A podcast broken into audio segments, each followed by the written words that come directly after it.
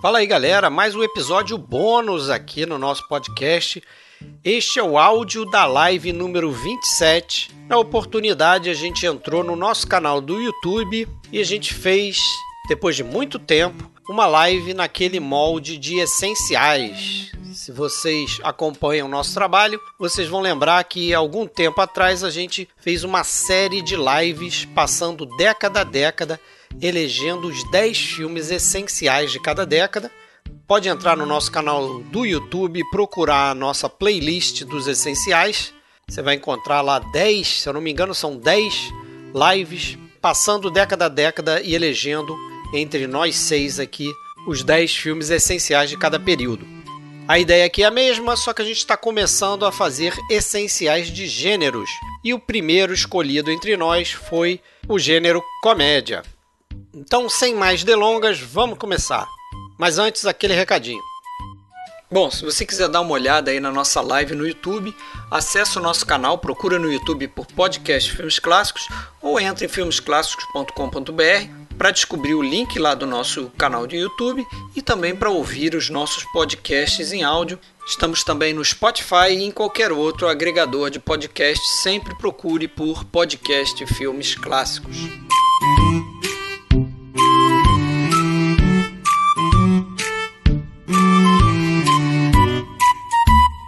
Galera! Começando a live número 27 do PFC.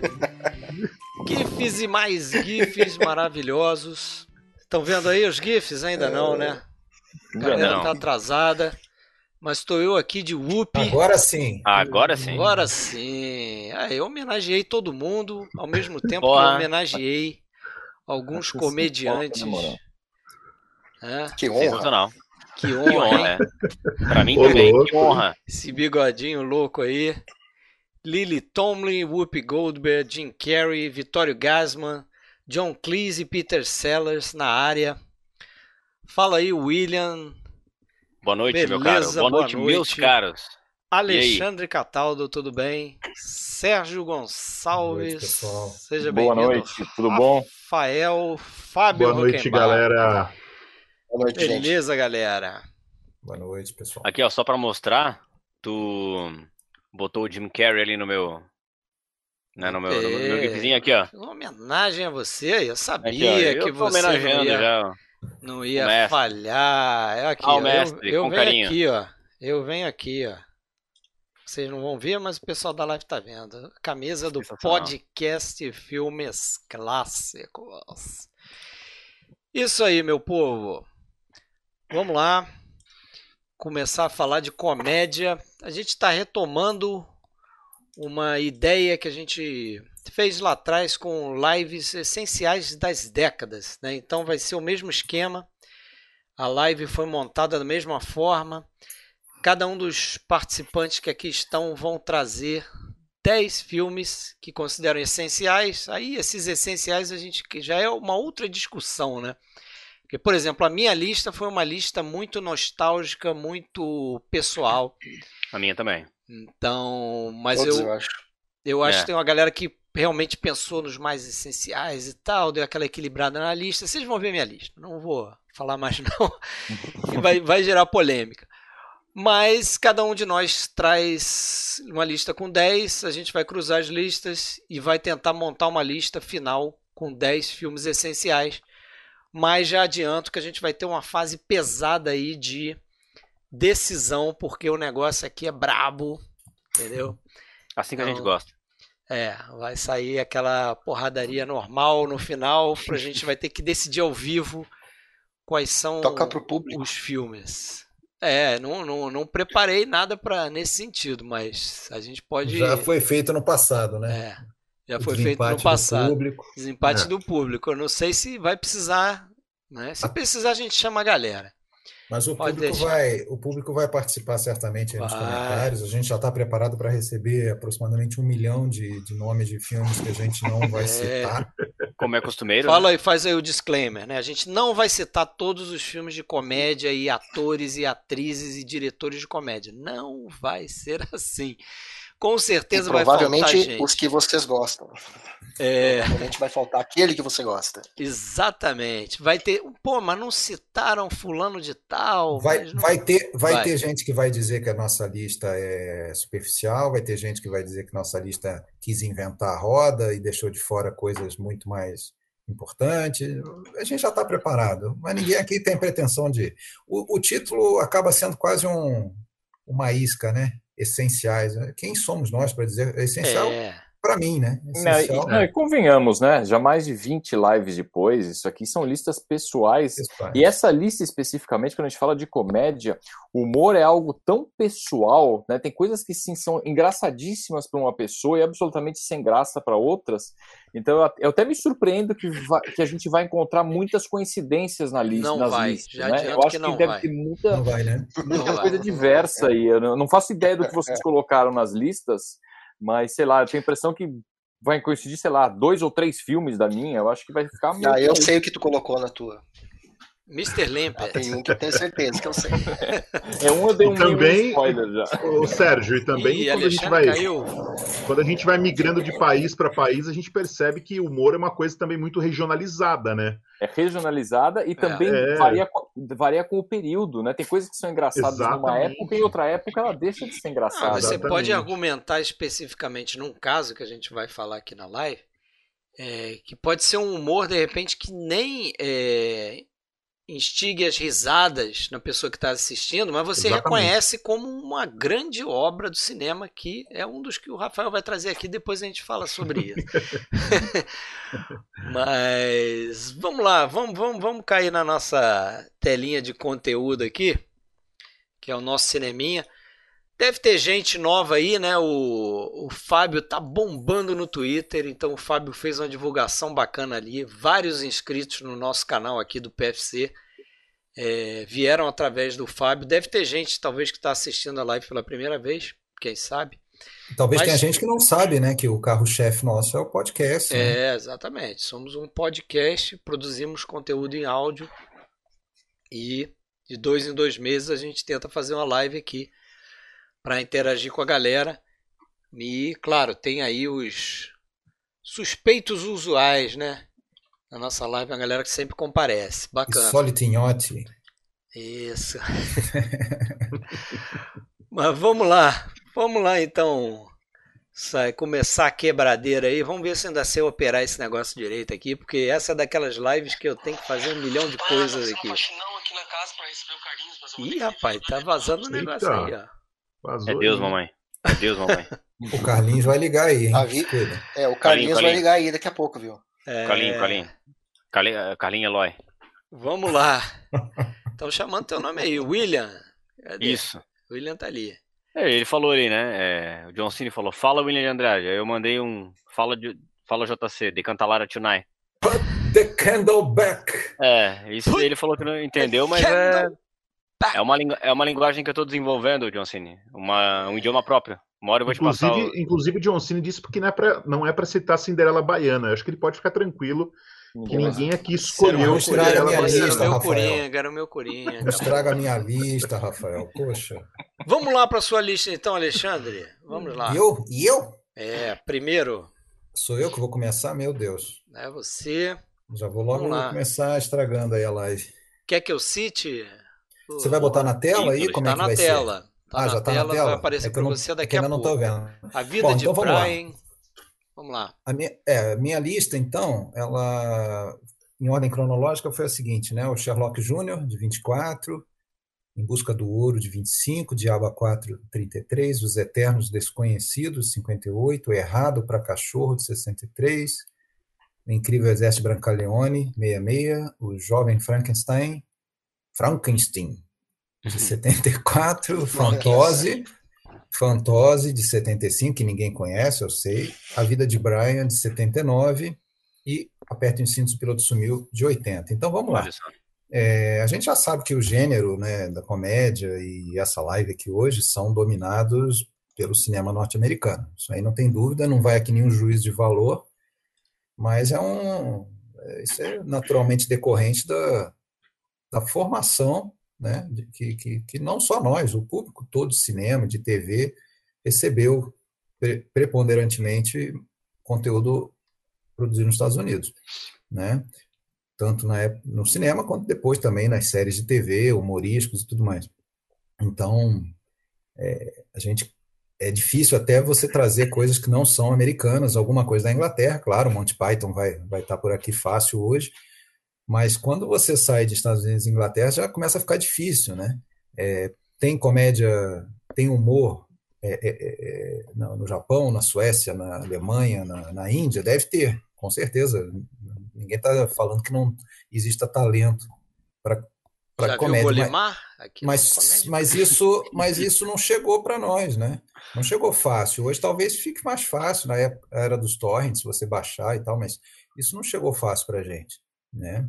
Uh, em, em, algumas exceções aí que a gente pode falar, né? Mas é, a gente já começa a descobrir é, filmes cômicos de Hungria, de República Tcheca, tem lá o Baile dos Bombeiros, do Milos Forman, por exemplo. Uh, França, com certeza, tem uma, uma certa tradição, mas principalmente focada em determinadas personas, né, como Fernandel, Jacques Tati, lá atrás do Max Linder. Mas eu acho, para mim, que fora Estados Unidos e Inglaterra, o país que se destaca na comédia é a Itália. A gente, eu vou falar um pouquinho por quê, né? Mas a minha lista não, não consegue fugir muito disso também. Tem seis filmes americanos, apesar de que eu acho que é uma das que tem menos americanos hoje, eu imagino. Mas uh, eu não tinha como não deixar de fora. E aí mistura um pouco aquela coisa do gostar com o, o respeito e a, né, a, a você praticamente é, homenagearam um, um, um, cara que lançou base, então tinha que ter Chaplin, tinha que ter Buster Keaton, né? E aí pensando sobre o que que não foram os pioneiros da comédia no cinema, obviamente, né? O próprio Chaplin dizia ter sido influenciado pelo pelo Linder e tal, mas uh, pensando aí nos no meus prediletos deles são esses que estão aí na lista, em busca do ouro, Sherlock Jr., seguindo, aliás, menção honrosa ao Harold Lloyd aí que eu acabei com muito sofrimento deixando de fora do 10, de 10, porque escolher 10 é uma tarefa inglória. Uh, seguindo, tem o, os irmãos Marx também não podia deixar de fora com, com aquele seu humor nonsense, aquelas piadas é, verbais, trocadilhos, baseados em linguagem, né? Criou um. Fora de contexto, hein? Fora de contexto, criou um filão, né? E aí, naturalmente, para mim, eu acho que para muita gente, o melhor deles é o, o Diaba 4.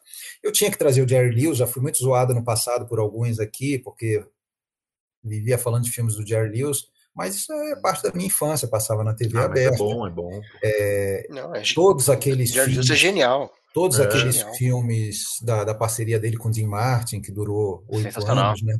De 49 a 56, fez 16 filmes com Jim Martin. Nossa, isso passava tudo na TV aberta, desde lá do Amiga da Onça, Vai o Racha, Marujo Foi na Onda o Morrendo de Medo, que tem uma cena hilária, ele faz um dueto com a Carmen Miranda, e por aí vai, né? Mas eu acabei escolhendo dele um que é depois dessa fase, ele solo, né? Que é o Errado para Cachorro, aquele que ele trabalha numa loja de departamentos, é o Norman Pfeffer. E. Isso é sensacional, e, né? É, e os patrões bom. fazem de tudo para ele ser humilhado ali e tal. Uh, Jovem Frankenstein, do Mel Brooks, é, eu acho que não tem nem o que falar, um daqueles filmes assim que a gente volta e meia fica repetindo falas do, do filme assim mentalmente, né? O, uhum. a gente acabou de falar uma ali, o Put the Candle Back. É, e o Apertem os Cintos, né, de 80, que, sim, me desculpa se tem alguém que acha bobo demais tal, eu, eu, acho que eu devo ser bobo demais, mas é um dos filmes que eu, que eu mais que eu mais dou risada na vida e eu posso ver quantas vezes for, eu vou sempre rir como da primeira vez.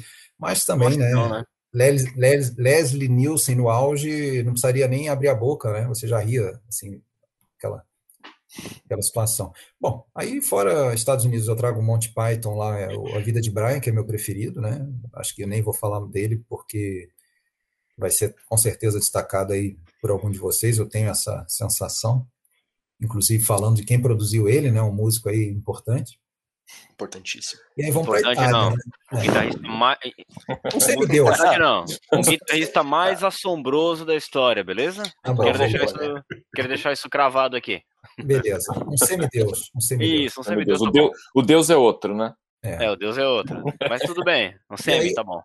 E aí vamos para a Itália, porque, como eu falei, eu acho, eu acho que a, a tradição de comédia mais importante da, da Europa, talvez até mais do que da Inglaterra, apesar de ter, ter filmes é, que se destacam lá e tal, mas a Itália tem a tradição que vem lá da comédia dell'arte, é, já no cinema mudo, tinha grandes astros cômicos, tinha um tal de Cretinetti lá já nos anos 10, é, anos 20, e depois, no pós-guerra, isso explode aí com com a escola napolitana lá, o Totó, por exemplo, um deles, né, que eu fico impressionado como que ele é pouco visto, pouco conhecido fora, até aqui no Brasil, um cara genial, assim, e é, ele acaba sendo mais conhecido pelas pontas que ele faz em outros filmes importantes, como o filme do, do De Sica lá, O Ouro de Nápoles, como Os Eternos Desconhecidos, que é um que eu pus na lista muito por causa dele e por causa do diretor, né, o Mario Mancelli, que é um, um cara que foi fundamental nesse gênero. A Itália conseguiu produzir um gênero específico de comédia, que é a comédia italiana,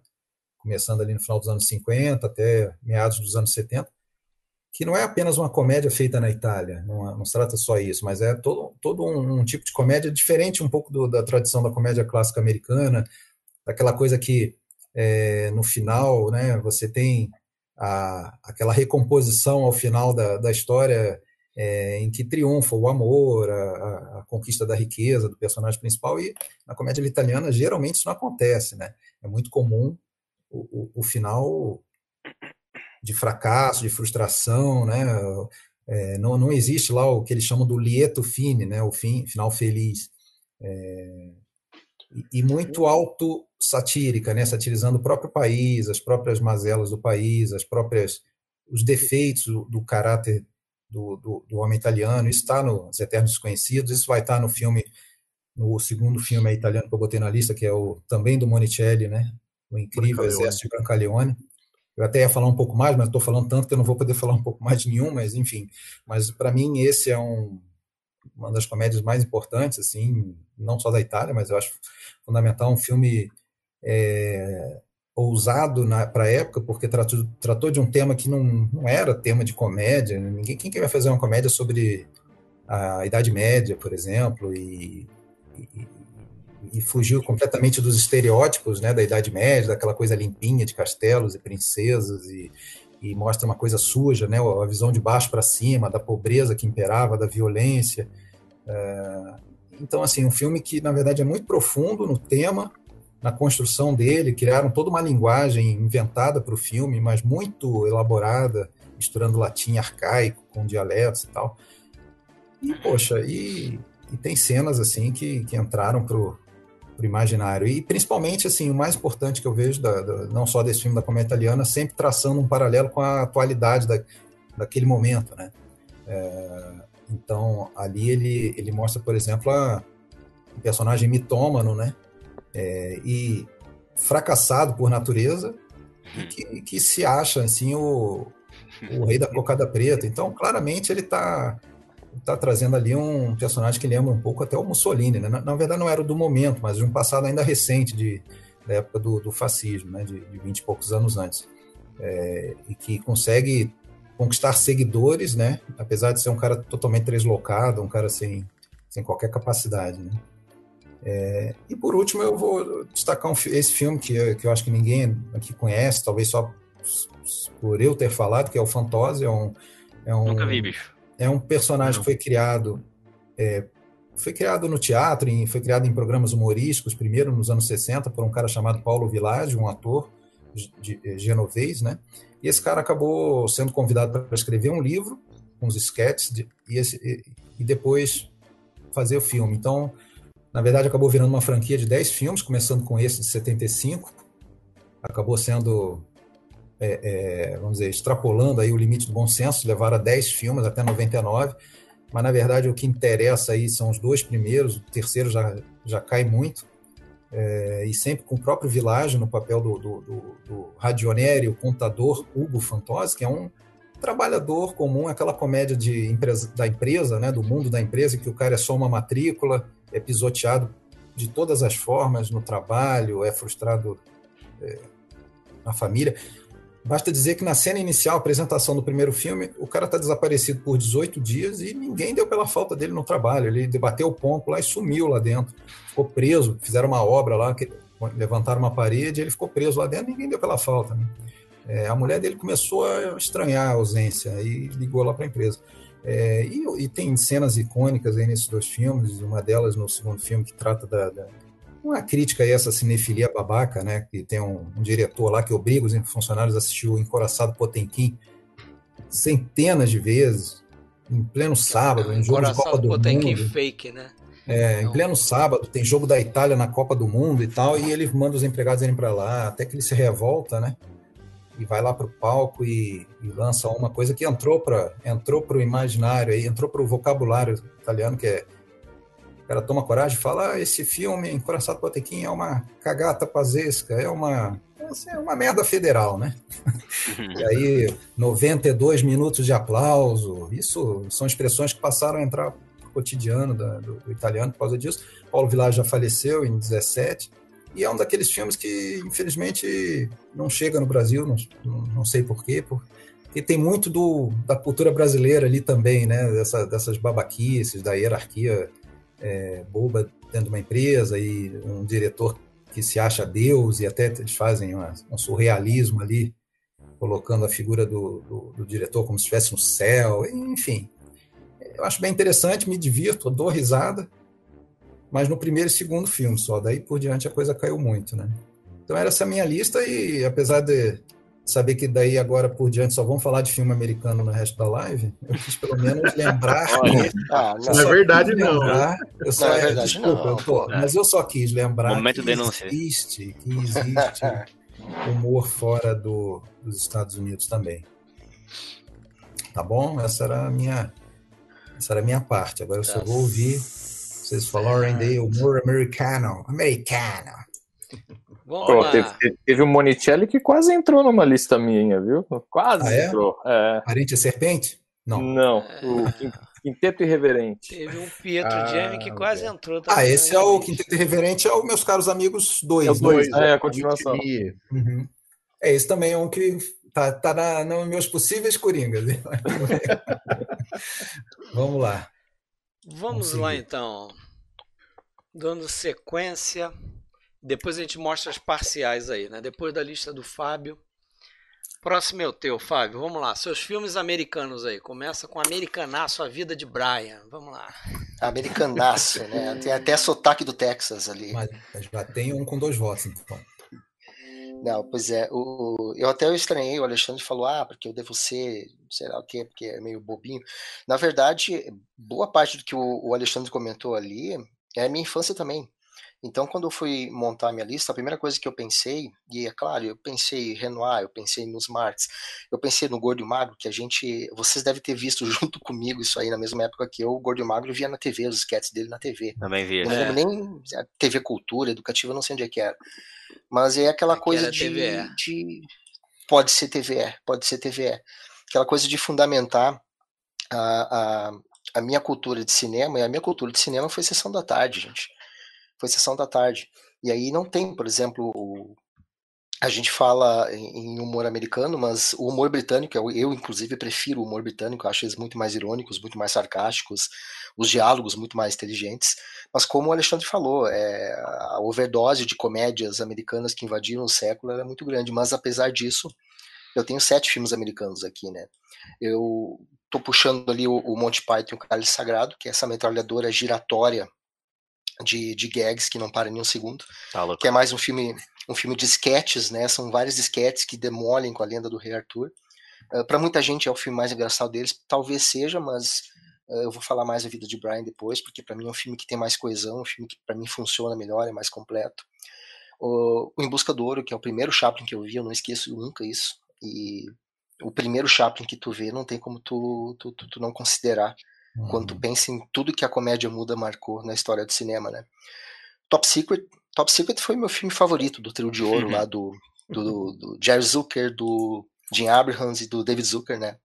Uh, e, e, se tu pegar os anos 80 ali, é um atrás do outro, né? O, Aperte os cintos, aí vem Top Secret, depois você tem um filme lá com o Danny DeVito, que acho que só um deles fez, que é Por Favor Mate Minha Mulher, o Joga a Mãe do Trem, eu não tenho certeza. O Corra que a Polícia Vem Aí, que é da, da série, que inclusive eu acho melhor do que, do que a série, né? Eu, eu já tive a oportunidade de ver alguns sketches da série, eu acho o filme mais completo, o filme mais melhor. Mas o Top Secret, de todos eles, o Top Secret é o meu preferido. Uh, o Feitiço do Tempo. Adoro. Que é essa coisa genial de você reviver genial, o mesmo dia continuamente, e não só você usar isso aí para desenvolver e mudar todo um personagem, mas tudo que permite se fazer com esse com esse plot que é, é, que é fantástico, né? Que depois vai acabar sendo utilizado até em filmes de ficção científica. O Tom Cruise fez o filme também. E o Fábio, é que fase essa parecida. do que, que, que fase essa do, do Bill Murray, né, cara? Ele vinha numa sequência ali animal, assim. Eu adoro aquele nosso querido Bob também, que é muito perto muito disso bom. aí. Putz, cara. Encontros e desencontros. Pá, maravilhoso. Esse é um dos filmes da minha e vida. depois. É, é. acho animal.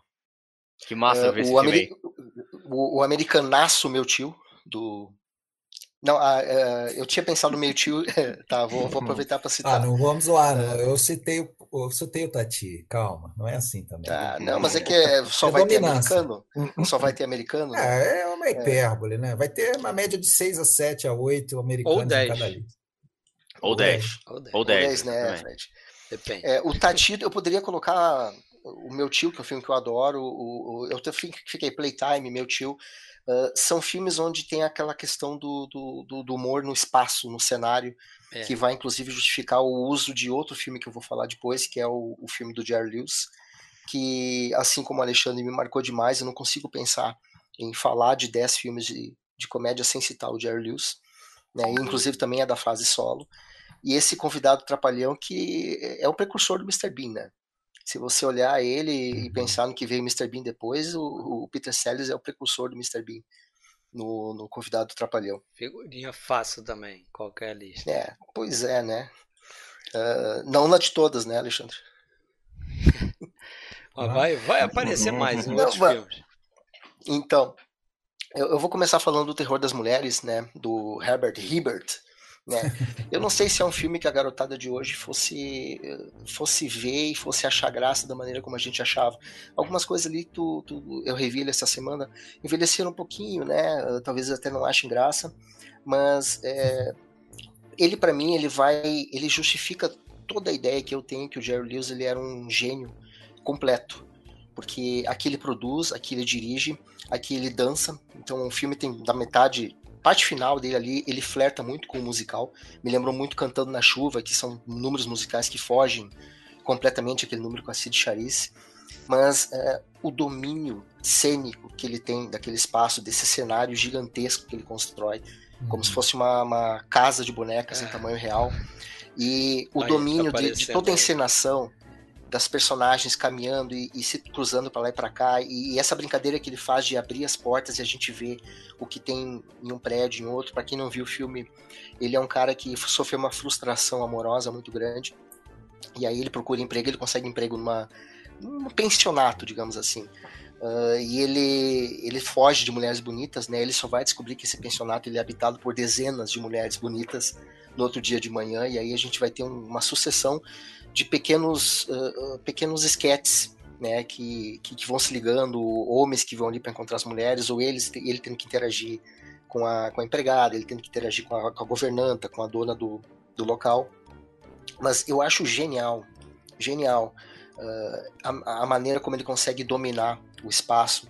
Eu já essa coisa de você controlar o cenário no filme, para mim é uma coisa muito teatral também mas você conseguir saber exatamente onde colocar a câmera e como fazer a câmera mexer naquele espaço e você enquadrar para ela, eu acho uma coisa fabulosa. É por isso até que eu coloco o Playtime também na lista, porque são, são, são atores que eles têm um domínio exato daquilo que eles querem mostrar para a câmera e da maneira como eles vão fazer isso. É, o Jerry Lewis, ele, ele para mim, ele é o sinônimo de, de comédia quando eu penso na minha infância. Uh, o Errado Cachorro, o Professor Aloprado, os filmes com o Jerry Lewis. Puxa, o professor Rafael, Loprado quase entrou na minha é. lista, cara. Quase entrou Fábio, na minha lista. Fábio, eu tô, tô até surpreso e até emocionado de ver você colocar o terror das mulheres, porque sabe quando a gente fala em Jerry Lewis, né? Obviamente entrou um Jerry Lewis na minha lista, a gente já vai saber qual é o filme, Mas, aliás, já vou contar qual é o filme, vou dar um spoiler. É esse, é esse filme mesmo, O Terror das Mulheres. Eu sempre tive a impressão de que eu tinha um sentimento nostálgico em relação a esse filme, que era o meu favorito quando eu era criança. Eu assistia aquilo, eu esperava assim a, cena que ele entra naquela, naquele quarto que é tudo branco, aquela mulher tá escondida ali, e enfim, aquele cenário magnífico. Todo mundo sempre quando fala de Jerry Lewis, quando fala, vai ser, tá, vamos falar o professor Aloprado, né? Assim, Exato. Assim, mas quando eu, eu, penso, aí eu revi o Terror das Mulheres, revi quando saiu em DVD, revi recentemente, e assim, a utilização, né, a mise-en-scène desse filme é um negócio genial. espetacular, eu, eu acho tão genial, também. eu nunca vejo ninguém enaltecendo esse filme como um dos melhores filmes do Jerry Jerry Lewis, e pra mim sempre foi. Eu falo, acho que isso aqui é aquela coisa, sabe aquela música que você gosta do lado B daquele disco que só você gosta e ninguém mais gosta desse filme? E aí eu vi na Aquele sua tesouro é que é só tu que conhece. É, né? é algo que se o Jack Tati fizesse ia ser enaltecido por conta disso. Pois é, pois é. Eu acho tão, tão fantástico, assim, esse filme, ele é tão fantástico. E o, isso que você falou do Playtime, né? O Playtime eu lembro quando eu, quando eu assisti pela primeira vez, o Playtime era praticamente um filme sem enredo, né? Você vai assistindo, assistindo, assistindo assim, e acabou o filme, eu fiquei.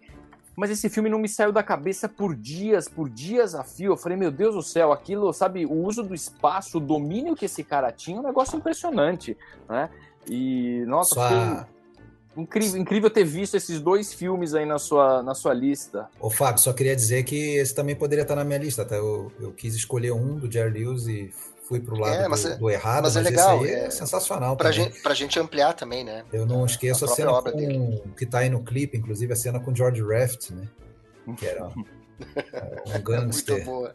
Muito Antigo, sensacional, né? esse filme é sensacional. Ele, acho que ele vai destruindo o chapéu dele, não é isso? É, vai, ele vai, vai moldando o chapéu no, no rosto, vai trocando esse tipo chapéu. Até é outra coisa, né? Ah, como você consegue dominar os objetos, como você consegue deformar o próprio rosto. Uh, o, Jerry Lewis ele sofre muito com, essa, com esse estigma de ser muito popular, de ser. Uh, eu, eu gosto muito, por exemplo, da homenagem que o Scorsese faz dele lá quando ele vai fazer o Rei da Comédia porque é extremamente merecido para um cara que eu acho que devia ser mais lembrado e mais reconhecido, talvez até por ele correr muito sessão da tarde, ser muito popular. Talvez o futuro ainda ainda é, consiga. É, agora, ele influência pro Jim Carrey, não, não? Com essas caras e bocas dele aqui, olhando. Eu acho que sim, cara. Eu, eu acho, acho, que, que sim. Acho que sim. Só aproveitar o gancho no que você acabou de falar, Fábio, mas isso eu, eu, eu tenho lido bastante sobre até aquele, aquele período da comédia italiana, mas eu acho que isso vale para a comédia no mundo todo.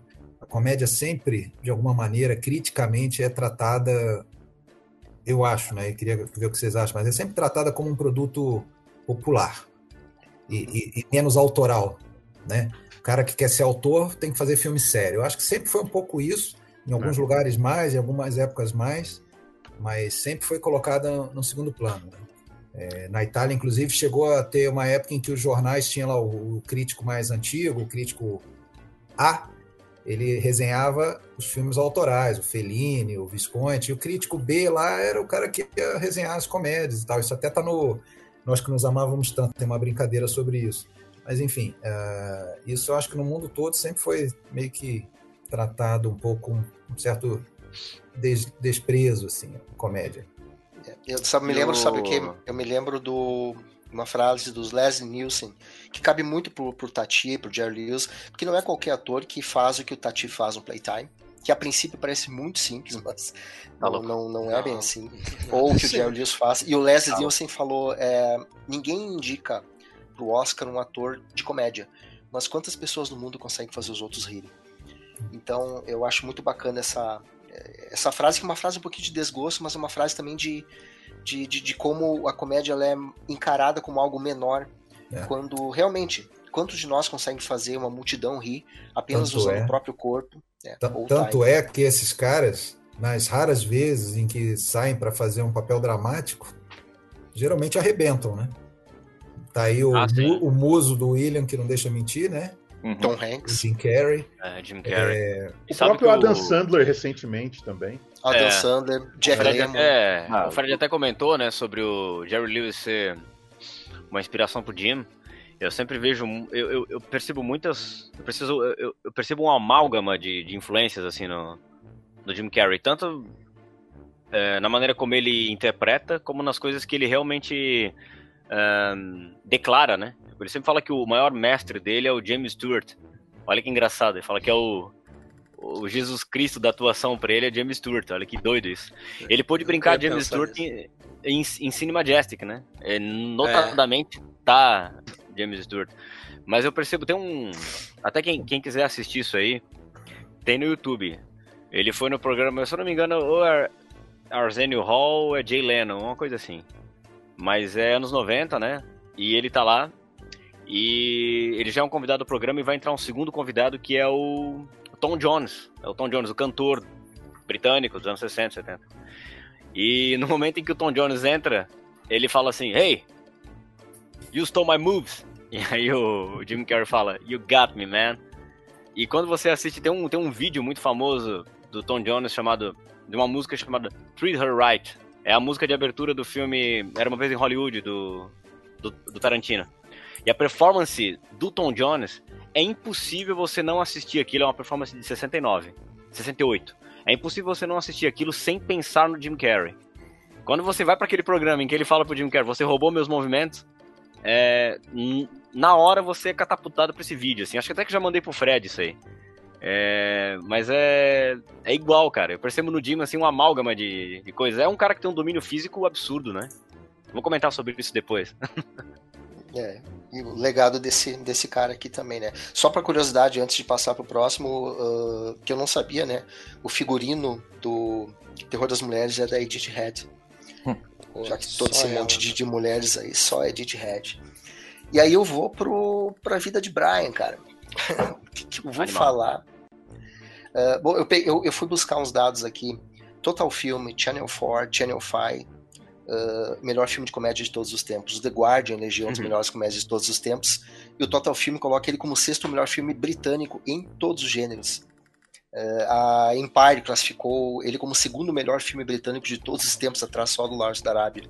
Então, uh, e eu revendo o filme essa semana, eu comecei a pensar o quanto esse filme também ele seria absorvido pela gurizada de hoje, porque o, o Monty Python ele tem muita graça nos diálogos deles, na troca de, de, de, de palavras e em todo o contexto, todo contexto cultural e, e, de conhecimento. Por exemplo, no, no Cálice Sagrado tem uma piada envolvendo feudalismo e vassalos, que se tu não conhece isso, ela passa voando e, e, e tu perde, né? E se o Cálice tem uma quantidade de, de gags e piadas ali, uma atrás da outra, o, a vida de Brian ele mexe com, com fogo, né? Eles mexeram muito com fogo. É, a princípio seria um filme sobre Jesus, Aí eu, o, eu acho que é o John Cleese que fala, não, mas aí a gente conversou e a gente decidiu que Jesus era um cara legal e ele não merecia isso. Ele aparece brevemente fariam... no filme, né, Jesus? Né? Ele aparece é. brevemente ali, de forma séria, né? Ele, não, é. Jesus é um cara legal, ele não merece que a gente faça isso com ele. Aí eles hum. iram fazer um filme sobre o 13 terceiro apóstolo, que seria o Brian. Até que eles escolheram isolar o Brian de todo o contexto religioso e fazer ele como esse cara que foi é, que é confundido com Jesus porque nasce na manjedoura vizinha e passa o resto da vida é, sofrendo com isso. Eu lembro quando eu vi esse filme e eu vi sem nem, nem saber o que estava vendo, eu liguei a TV, ficava de madrugada e começou aquele início de filme, eu falei, ah, é bem Ur. Aquela música. Tá passando uma ah, Não, e tudo né? sério, tudo sério. De repente, quando aqueles reis magos entram lá na. na... Aí tem aquela Parece. mulher, de repente, quando vira. Meu Deus do céu. A mãe é Terry Jones, né? O Terry Jones. É, Terry Jones. Não, nós trouxemos, fomos guiados por uma estrela, vocês foram guiados por uma garrafa, saiam daqui. E ali foi a primeira vez que eu vi esse filme, eu tinha uns 15, 16 anos, e, e foi uma eu não consegui dormir. Foi uma metralhadora de risadas. E para ver como um tempo era diferente, a gente chegou eh, no outro dia na aula, né? Uh, vários colegas meus tinham visto também, que era a maneira como a gente via o filme, era assim, muita gente viu ele de madrugada ali, e a gente passou o dia inteiro falando. É, é um filme que foi proibido, né? Em vários países, né? E eles passaram a usar isso como. E aí a, a, o gênio do Monty Python passaram a usar isso como propaganda, né? Botaram no cartaz uh, tão engraçado que foi proibido até na Noruega. Então, os caras eram geniais. Eles, eles, eles faziam do, do, do, limão uma limonada, né? E é um filme que teve uma certa dificuldade, né? Uh, e aí vocês comentaram antes. Quem ajudou a fazer esse filme sair do papel foi o George Harrison Ele né? funda uma, uma, uma, uma, produtora que é a Handmade Films, coloca 3 milhões de liras. E a Handmade depois ela segue, né? É, ela produziu agora recentemente 127 Horas, ela produziu Bandidos do Tempo, que também tem o pessoal do Monty Python. Uh, e o filme de estreia, de inauguração, foi o, A Vida de Brian, que ele gostou tanto da história, e olha só o que, que é o cara rico, né, William? O cara com, é. com posses. Ele gostou tanto da história que ele queria ver essa história no cinema mas eles estavam com dificuldade de conseguir o financiamento. Ele falou: não, então tá, eu vou fundar uma produtora e vocês botam o filme de cinema, porque eu quero ver esse filme. E o filme saiu e, e o filme foi, um, apesar de todas as proibições, foi, foi um, um, grande sucesso, né? E eu comentei antes, se, se, se o Cálice Sagrado tem, tem, tem cenas assim eh, que o pessoal às vezes lembra mais, as sketches mais isoladas, uh, o, o, conjunto da obra, da vida de Brian, que também é um monte de sketches, mas que tem um fio condutor ali, Uh, ele tem uma ironia, ele tem uma, uma um, um, jogo de, de, de, palavras ali que remete a muita coisa que a gente poderia trabalhar hoje. Ele vai falar de falsos pregadores, uh, ele, vai, ele vai falar sobre feminismo, uhum. ele vai falar as mulheres comprando Bárbara postiça para poder pedrejar os prisioneiros. uh, e detalhe, ele brinca com Espartacus, né? né? O movimento feminista explodindo nos anos 70. Totalmente. E os caras meu Deus, genial isso aí. Mas tem ali é, na, que... na, na, fronte, como é que é? Fronte Popular da Judéia, sei lá qual é o nome. Ou a Frente Popular é. Judaica. É, é, tem lá a questão do feminismo Sabe também. Tem uma personagem feminina que, né? No, se no, coloca ali. No, no documentário do Martin Scorsese, Living the Material World, o Eric Idle fala, né? que o George gostou muito do roteiro e tal, e ele falou, é, foi o ingresso mais caro que alguém já pagou por um filme, né? Porque ele queria, é isso que o Fábio falou, ele, ele queria, queria ver, ver o filme feito de qualquer é, jeito. Mas depois é, ele vendeu esse grana. ingresso bem aí também, né? Vendeu bem. Ele fez uma bem. grana aí. A Handmade ah, fez filmes muito legais nos anos 80, né, cara? É, fez. fez. Putz, Eu acho que filmes policiais segundo, também. Aquele segundo filme deles, inclusive a gente já tratou no Dicas Triplas, né, que é o Caçada na Noite, The Long Nossa, Friday. eu adoro esse filme. The Long Friday. O Rafael trouxe, né? Rafael trouxe. É. Filmaço, filmaço. filmaço, Dicas Triplas, muito bom também. Bob Hoskins. É. E aí, se, se tu parar pra pensar, gente, a gente poderia passar uma noite inteira aqui só lembrando cada uma das esquetes, né? Uh, bom, o Sermão da Montanha, Jesus falando e a gente vai se afastando e a voz vai sumindo e ela a Berra fala mais alto, não tô ouvindo. Começa uma briga lá, né, pô. Aquela brincadeira com o Spartacus. Seu né? narigudo. Brincadeira com o Spartacus lá, oh, quem é Brian? Quem é Brian? Meu nome é Brian, da minha esposa também. Ah, então, e o, ape, é... o, apedrejamento lá, que os caras depois vem uma é galera genial, com uma pedra gigante e esmaga o, cara, o centurião. Que, assim, ó, o Fábio falou um negócio que eu acho que é uma coisa que para mim pesa muito, assim. O humor do Monty Python é um humor muito calcado nessa coisa da bagagem cultural, né? Que não se vê mais hoje, assim. E era uma coisa que eles estavam lapidando já desde a série, né? Desde o, desde o Flying Circus aqui. Eu tenho as três temporadas aqui em casa. E é muito isso, cara. Se tu não tá. Se tu não tem um certo background de filosofia, de história, tu vai viajar em muitos aspectos, assim. E a vida de Brian faz questão de ser assim. Aliás, os filmes também fazem questão de ser assim, porque era a maneira que os caras escreviam, né? É, a gente essa semana perdeu. Vou só abrir um parênteses aqui, a gente perdeu o Jô Soares. E tinha um. No ano 2000 ele vai fazer uma. Esse episódio postaram há pouco tempo, tá? Eu vi na época, eu era moleque ficava assistindo o programa do jogo, mas é, ele fez uma bancada quando ele fez acho que 30 anos de carreira no negócio talk show e ele chamou comediantes para essa bancada. Então, pô, sentado com ele tava, além dele, tava o Celso, tava, tava o Celso Vasconcelos, tava o Paulo Silvino, tava o Chico Anísio, meu caro, e era para ir o Agildo Ribeiro. E o nível intelectual daqueles caras conversando é um negócio que, assim, ó, eu acho que se botasse numa bancada os grandes figurões que se dizem comediantes hoje, sei lá, os Danilo Gentili da vida, os Rafinha Bastos, o Fábio Porchat, é um negócio que ia chegar a ofender, assim, ó, porque é, é muita não, bagagem cultural que essa galera de hoje não mesa, tem, cara. Não. não sentava na mesma Mas nem a pau, cara. Era, Mas... tipo assim, ó, era uma paulada de vareio, assim, um negócio vergonhoso. É, é uma por galera muito... Aqui mesmo, aqui mesmo, o que Roma fez por nós. É. Aquilo ali é uma aula de história. tá louco. Aquaduto, é rodovia. Ah, mas além do aqueduto, da rodovia, é. do sistema político, da, da, que mais que o Roma fez por nós, né? Hospital, educação, uma porrada de coisa.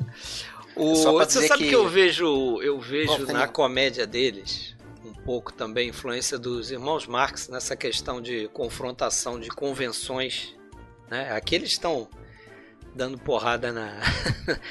porrada entre aspas na, na, na, história de Cristo, na, na um pouco uhum. na igreja também. É, um pouco de jogo de palavras também, né? Trocadilhos e uhum. isso que o, o Grosso fazia muito também, né? Então, só pra, só pra marcar. O que eu acho bacana falo. disso é pensar que assim, ó. É... Não é só um ataque. Não é um ataque necessariamente. Eu não enxergo a vida de Brian como um ataque, como foi acusado não. de blasfêmia na época, não. aquela coisa. Mas eu acho que o lance, ele é muito mais legal, porque para mim Mas... eles estão dizendo assim, ó. É, tudo pode ser exposto ao ridículo ou pode ser questionado, inclusive a religião. Isso. E, pô, então, isso mas, é legal mas eles estão fazendo cara. comédia com algo que não se faz comédia, entendeu? Exato, claro, claro. Para mim, assim, guardado as devidas proporções, seria como o que os irmãos Marx fazem com A Noite na Ópera.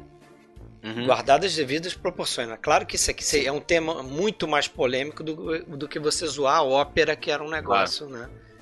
Uhum. Super é, sério. Essa é uma discussão, essa é uma discussão que, que eu acho que de tempos em tempos ela acaba surgindo, né? Quando teve aquele ataque ao Charlie Hebdo, o jornal é, satírico francês, né? Também surgiu essa discussão, né? Até qual que é o limite da comédia? Será que tem um limite é. para você fazer comédia? Então acho que essa é uma discussão que de tempos em tempos ela acaba surgindo e eu acho que diz muito sobre será que o público tá, o público tá preparado, né, para assistir tudo? Será que a gente está realmente, né, uh, uh, pronto para ver tudo? Tá será maduro para né, ver, né? Tá maduro para isso? Eu acho que diz muito sobre a nossa sociedade. É, quando entra na interessante. E quando entra nessa questão da religião, né? É, Filha de Brian é um filme perigosíssimo, assim como recentemente o pessoal da Porta dos Fundos fez aquele, Exato. aquele vídeo lá sobre Jesus, né? Brincando é, que Jesus seria gay e tal. E a é, coisa foi é. pesada mesmo, é, né? Então, deu treta, deu treta. Sim, é isso uma... que aqui eles ainda, ainda eles falaram, não, Jesus é um cara legal, não vamos, vamos zoar com ele, né? É. Só pegar o gancho aí na, nessa, nesse parênteses. E um monte não, pa, o, pa, o parênteses que você abriu, William, alguém já hum. tinha pedido aí, eu acho justo, né? Essa semana ah. faleceu o Jô Soares e ah, sim. apesar de não ser um cara tão ligado assim a cinema, esteve em alguns filmes como ator e teve livro, filme aí do, do livro dele e tudo. Uhum. Mas, assim, pelo menos para mim, para minha geração, ele é muito mais lembrado pelo, pelos humorísticos, né? Principalmente o Vivo Gordo lá atrás, antes até de ser entrevistador, né? Eu vejo que para gerações mais novas ele é mais lembrado é. como entrevistador, uhum. né? Sim. Sim. É, mas aqueles eu, personagens, eu, eu aqueles 300 personagens dele com alguns bordões que são atualíssimos e plenamente utilizáveis até hoje em dia uhum. e que são usados, às vezes a pessoa usa sem nem saber a origem dele. E não é, é, nada forçado, né? Você falava que tem pai Olha, que é cego, ou vai para casa Padilha. é. eu, eu cresci, eu cresci acompanhando ele nos, nos talk shows, né? É, essa parte do humor dele eu vi, eu vi tudo em reprises, assim. Uhum. Aproveitando que a gente está falando de Jô Soares, é, eu estava fuçando na internet e acabei encontrando a, a, lista dos filmes favoritos do Jô Soares no site da Globo. Oh. E vários dos filmes que a gente está citando aqui hoje estão aí na lista dos filmes favoritos do, do Jô Soares. E, inclusive, vai ser até o tema do meu próximo artigo que eu vou escrever no jornal aqui da minha cidade semana que vem. Eu já escrevi, vai ser publicado semana que vem, que eu falo justamente dos filmes favoritos dele. E tem ali Monicelli, Woody Allen, o Jovem Frankenstein, que o, que o Alexandre citou aqui, uh, vários, vários filmes. Comédia italiana ele adorava, né? E ele era, ele era um baita cinéfilo, né? O Jô é, Soares. É, ele era. Sim, ele era. Quando ele, ele entrevistou era. Francis Ford Coppola, você vê que ele tinha um domínio realmente, ele sabia do que ele estava falando, né? E outra, né, Rafael, quando ele entrevistou outros cinéfilos, é, o papo também era incrível. Eu lembro de, no ano incrível. 2000, eu ia na quinta série, vi um papo dele com o Ed Mota, cara. O Ed, o Ed Mota, Mota, chegou, o Ed Mota chegou com uma camiseta do Vertigo. E eles começaram a falar sobre jazz, vinho e cinema, e falava Nossa. muito sobre cinema. Cara, o Ed Mota tem pouco disco de vinil, acho que ele sabe pouco de. É, é só uns 30 sabe, mil, assim. É só uns 30 é só mil discos de só vinil. Uns 30 né? mil. É. Nossa, Com o Ed Mota, eu, as, as, as, definições de inveja foram atualizadas para mim. é isso aí. Só terminar para dizer que se eu tivesse escolher 10 momentos da história da comédia, quatro seriam no Monty Python. Três estão nesse filme. É o Bigos Dicos o, o, homem que pode fugir da crucificação e diz que é brincadeirinha, que ele resolve ficar. E o centurião que corrige o latim do, do Brian, manda ele escrever 100 vezes na parede. É sensacional. Né? Essa é boa, tá? É muito bom. Ah, Vamos lá, São Sérgio, sua listinha na, na tela aí. Difícil, viu? Difícil. Pensei que fosse fácil, que eu fosse é... fazer uma é, listinha rapidinho, 10 comédias que eu gosto. É de repente, quando eu vi, depois que a minha lista inicial já tinha 20 filmes, eu falei, caramba. É, nossa ilusão, meu cara. É, aí, aí eu comecei a pensar, poxa, como, como que a comédia evoluiu, né, ao longo dos anos, em relação àquilo que era engraçado numa época, não era em outra, aquilo que vocês falaram no começo, que, que filmes que eram que foram importantes para a história do cinema, como o cinema de comédia uma lista meio cronológica assim de filmes que eu acho importante. Comecei colocando O Homem Mosca, né, do Harold Lloyd, que eu acho que é um filme assim impressionante desde a primeira vez que eu vi. Talvez ele não provoque hoje gargalhadas como provocava na época, né? A gente tem que ter essa uhum. noção, talvez o que fizesse o público gargalhar na época hoje não mais. Mas você percebe uma genialidade aí que é indiscutível, né? Um dos grandes clássicos realmente da história Sim. da comédia. Eu fiz questão de colocar o Harold Lloyd aí, acabei não colocando o Chaplin, né? O Chaplin seria uma escolha óbvia, a escolha é qual, talvez, Luz da Cidade, já mais pensando em comédia, o Chaplin acabou ficando de fora. Né? Olha se, algum, se eu fosse colocar algum do Chaplin, o que acabou escapando seria o Circo, que é, que é fantástico, mas falei, não, não Amo. vai entrar. E aí, agora discordando um pouquinho do, do que o Fábio falou, eu acho que o precursor do Mr. Bean é esse personagem, né, do Jacques Tati, que é o Sr. Rouleau, que é o segundo filme que eu coloquei aí na, na lista, né, As Férias do Sr. Rouleau, que também é um filme que, a gente, se a gente for comparar em termos de, digamos, de intensidade, de, de graça, de comédia, o Mr. Bean, eu acho, né, o Ron Atkinson, que é um cara genial, eu acho que ele, que ele bate, ele é superior. Mas o, o, o Tati no, no Sr. Rouleau, ele tem uma uma inocência, no mesmo tipo de situação, né? Aquela comédia de costumes, é mudo, ele praticamente não fala nada e ele vai simplesmente andando, interagindo com as pessoas. É muito parecido com o Mr. Bean, ele tem aquela inocência também quase infantil em várias gags, assim. Esse filme foi o primeiro dele que eu vi. Eu gosto muito de Playtime também, do meu tio, mas esse foi o primeiro que eu vi acabou ele acabou me conquistando. Eu falei, ah, vou colocar o, o Jacques Tati nesse filme, As Férias do Senhor Lô, que eu acho que é que é um filmaço, assim, da, sabe, da história do, do cinema de comédia. E aí, é o terceiro, que já, já é o spoiler que eu já tinha dado, né? Já comentamos sobre ele, não vou, não vou me, me alongar aqui, que é o Terror das Mulheres do Jerry Lewis, que para mim é, é, o favorito. Gosto muito do que você citou também o Errado para Cachorro. Foi o primeiro até que eu assisti com os meus filhos, viu, Alexandre? Errado para Cachorro. Comprei o DVD, falei, vamos assistir um Jerry Lewis. Foi esse que eu escolhi, que eu acho que ele é bem uhum. representativo da, daquela genialidade do Jerry Lewis. Uhum. E que bacana que a gente está na terceira lista e o Jerry Lewis aparece de novo, né? Sim. E com receio, assim, de repente, ah, vai aparecer só aqueles filmes mais sérios, diretores mais sérios, Jerry Lewis sempre naquele meio marginalizado. Nós estamos aqui na terceira lista e Terror das Mulheres já recebendo o segundo voto, né? Uhum. E, bom, vamos em frente. Quarto filme é um filme um tanto quanto óbvio, talvez tenha fugido da, da lista de vocês, mas é um filme que foi crescendo no meu conceito ao longo dos anos, que é o Kubrick com o Doutor Fantástico, que é uma das melhores né? comédias da história do cinema.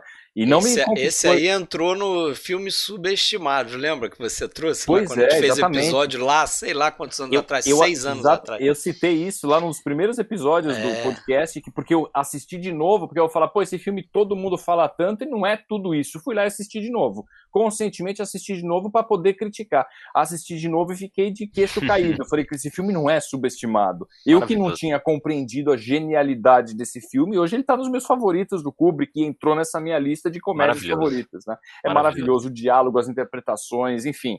É, não, vamos, não vamos Ô, chover. Sérgio, no... Tipo, só para fazer um. Eu acho incrível quando perguntaram para ele na época é, por que, que a primeira pessoa a abordar talvez a Guerra Fria no cinema faria uma comédia. E aí ele disse assim: Como eu posso abordar burocratas quase entrando em guerra, em conflito, sem que isso seja realmente um pastelão? Eu achei genial isso aí. Pois é, mas é curioso que o Sidney Lumet lançou um filme chamado Fail Safe, que é uhum, é sobre exatamente. o mesmo tema. Sério. no mesmo ano, de produzir os é. filmes em paralelo. Incrível isso. Pois é. E é um bom mas, filme. Mas assim, ó, não, eu não é acho, é melhor eu acho, que o Doutor Fantástico, mas é um bom Eu filme. acho a resposta dele absolutamente genial, assim. Acho incrível o cara falar isso, assim. Eu só posso abordar a Guerra Fria se for uma comédia. Não é posso... porque a coisa, a coisa é tão é. absurda que não é dá pra passar por outro filtro, não né, dá, cara? Exatamente, cara. É animal, meu. Kubrick não, gênio, é, né? É, é coisa de gênio, é uma coisa de gênio, assim. Esse filme é uma... É assombroso, é assombroso. E em frente, então, um outro filme que a gente já acabou até abordando também nos episódios, né, do, do PFC, que é o Annie Hall, que ninguém gosta de falar o título em português. É. Vamos falar o título em é português aqui, que existe, né? O noivo neurótico. Quem é o neurótico, quem é nervoso. Né? É. Esse, esse é o episódio que tá eu e o Sérgio, acho, né? É, acho não, tenho certeza. É, e, e, assim, é, é genial, né? Aquele filme que você assiste e, e, a cada revisão ele cresce mais, você vê detalhes que você não tinha visto, né? E, Talvez... é, um filme que, e é um filme que fez escola na comédia moderna, né? É um filme que a, a, estética dele, na verdade, ela foi, é usada até hoje. É um filme que fez escola, né? Importantíssimo, Anyhow. É. E é outro também, como, como a gente amadurece, né? Como, como espectador de cinema. Eu assisti esse filme, sei lá, com 12 anos, naquele festival de verão da Globo. Assisti esse filme e falei, nossa, mas do que se trata. Qual, o que, que você sabia de relacionamentos com 12 anos? Pois é, pois é, você, você não entende, né? Aquele negócio, tem aquela cena lá da lagosta. Eu falei, nossa, é. mas que filme, filme meio chato tal. E depois de, de, anos que você reviu o filme, parece que você tá vendo outro filme. Como a gente muda, né? E, e os filmes que permanecem os mesmos, eles viram outros filmes perante Exatamente. os nossos olhos, né? Sensacional, incrível cara. isso. E, bom, o, o sexto filme aí da lista, estou indo em ordem cronológica, né? Mas eu vou falar esse filme que eu vou falar um pouquinho mais, que é Tutsi, né? Mas já volto a ele. Ótimo. Sétimo um filme também, é eu nem sei dizer se ele é tão genial assim, eu acredito até que seja, mas é um filme nostálgico da minha infância, que é o Férias Frustradas, né? National Lampoon's Vacation, do Harold Ramis, que é um cara que, que acabou aparecendo aqui três vezes na minha lista, Surpreendentemente, Caramba. porque eu lembrei primeiro do filme, depois eu fui ver e falei, olha que eu tô colocando o cara na minha lista, mas Férias Frustradas é, é um toda filme... Vez, toda vez que eu lembro desse filme, eu lembro da cena do Chevy Chase dando um soco no alce, né, cara? Aquele alce, cara, na, esse, na esse porta do parque lá. É, né? Esse é um daqueles road movies, mas assim, inspiradíssimo, ele é sensacional. Ele começa já antes de começar a viagem do cara. O Chevy Chase tá incrível, né? Incrível. Acho que ele tava no auge da época do Saturday Night Live. E, assim, toda vez que eu vejo até hoje, o filme que não envelheceu, ele continua engraçado. E virou um né? monte de continuação, né? Em Las teve, Vegas, teve Natal. Coisas, na Europa, Las é. Vegas, é. Natal. Acho que pelo, é tem pelo menos três continuações. Depois teve um remake recente que não tem graça nenhuma. Mas e aquelas, filme... aquelas comédias, né, Sérgio, que não é, não, não é uma. Não, é uma situação inteira que vai se criando. Por exemplo, essa cena do Alce começa com aquela corrida em câmera lenta, o som de carruagem de fogo. e a coisa vai se construindo, vai se construindo. Aquele é genial. Ele, dá, ele dá carona, ele dá carona. Lembra da tia Edna? Ele dá carona pra tia Edna, a velha morre dentro do carro, ele põe, ele põe no porta-mala. Tem, a, tem a cena que ele amarra o cachorro, esquece o cachorro no, no para-choque, depois o guarda para, enfim. Eu, fico, eu, dou muita risada até hoje. Eu falei, não tenho como não colocar Férias Frustradas na minha lista. É, eu, eu acho que é um filme genial, genial. E aí, já fazendo a dobradinha do Harold Ramis, é o Feitiço do Tempo, né, que o Fábio Animal. já colocou na lista dele, que é um filme genial, genial, assim, é um, é um roteiro inteligentíssimo, você começa a assistir, você, você, você é conquistado para que na segunda vez que toca o, o, o, despertador, tocando aquela mesma música, ele levanta, você já está conquistado porque você já entende o que, que vai ser é. o filme, né? E a genialidade daquilo que vem, né? E, e ele não é. cansa, ele não te cansa em nenhum momento, você sabe que ele vai viver várias vezes o mesmo dia e ele não te cansa, porque você... Bom, é Bill sabe Murray, que... né? Bill Murray, Bill Murray é, é, é, genial também. Esse né? é o... Esse Fazer é o filme comédia do meu... com pouco. Esse, esse aí é o filme do meu irmão, cara. Porque o dia da marmota é dia 2 de fevereiro. E é o é. aniversário do meu irmão. Ele fala que esse é o filme dele. esse, esse, é um dos filmes geniais. E eu, eu, assisti assim por acaso, nem, nem tinha nenhuma referência dele que eu vi. Falei, meu Deus, que coisa maravilhosa esse filme. É esse filme é incrível, cara. Eu sou pirado nesse filme, adoro, cara. E a trilha sonora é incrível, pô. Muito, muito. É só para dizer pro pessoal que tá em casa que eu e o Sérgio meio que fizemos uma pressão para mudar algumas regras, é. só para poder colocar esse filme é na lista. Pô, eu também eu participei vi, dessa. Caramba, eu, também, eu também participei desse protesto, hein? É. Também, eu também queria que passasse 30. Esse Quando o Sérgio falou, não, eu queria botar um, era que a gente fez uma regra de 30 anos, seria 92. E o Sérgio, não, bota ser um pouquinho mais. Eu falei, Sérgio, eu sei qual é. Ah, eu sei qual é. Eu também sabia que era esse. Tinha que entrar. E aí outro que para mim é um dos melhores filmes da história da comédia também que eu vou já citar, que é o Melhor é Impossível, do Jim L. Brooks. já vou falar um pouquinho sobre ele. E só para concluir, eu falei, vou colocar uma comédia. Fiquei pensando das comédias mais recentes, assim, quer dizer, só filme mais antigo, é, poxa, Melhor é Impossível já tem 25 anos. Tem nenhum mais recente que me fez rir, que falei, poxa, essa comédia é bacana. E eu lembrei do Se Beber Não Case, The Hangover, né, de 2009, de Todd Phillips, que caiu na maldição de ter as continuações, que as continuações são muito ruins. Eu achei, pelo menos, as continuações muito ruins, forçadas, tentaram reaproveitar uma fórmula. E, e, o Se Beber Não Case, eu acho que é um filme genial na, o roteiro dele, principalmente o roteiro. Aquela elipse que é a, a, a, o grande trunfo do filme, aquilo é explorado de uma forma genial, é magnífico aquilo, né? Quando de repente acaba aquela noite, a gente não vê a noite que eles foram para se divertir. Isso, isso é a grande sacada do filme, nada, nada é mostrado e acaba virando um filme de investigação do que que aconteceu, de onde saiu o tigre, como que o cara tá sem o dente na boca. Eu acho uma das comédias mais inteligentes dos últimos anos, o Se Beber Num Caso. Sérgio, Ele... eu vou comentar isso aqui publicamente. Eu nunca assisti Se Beber Não Caso. nunca assisti. nunca vi, cara. Você, você quer casar, William?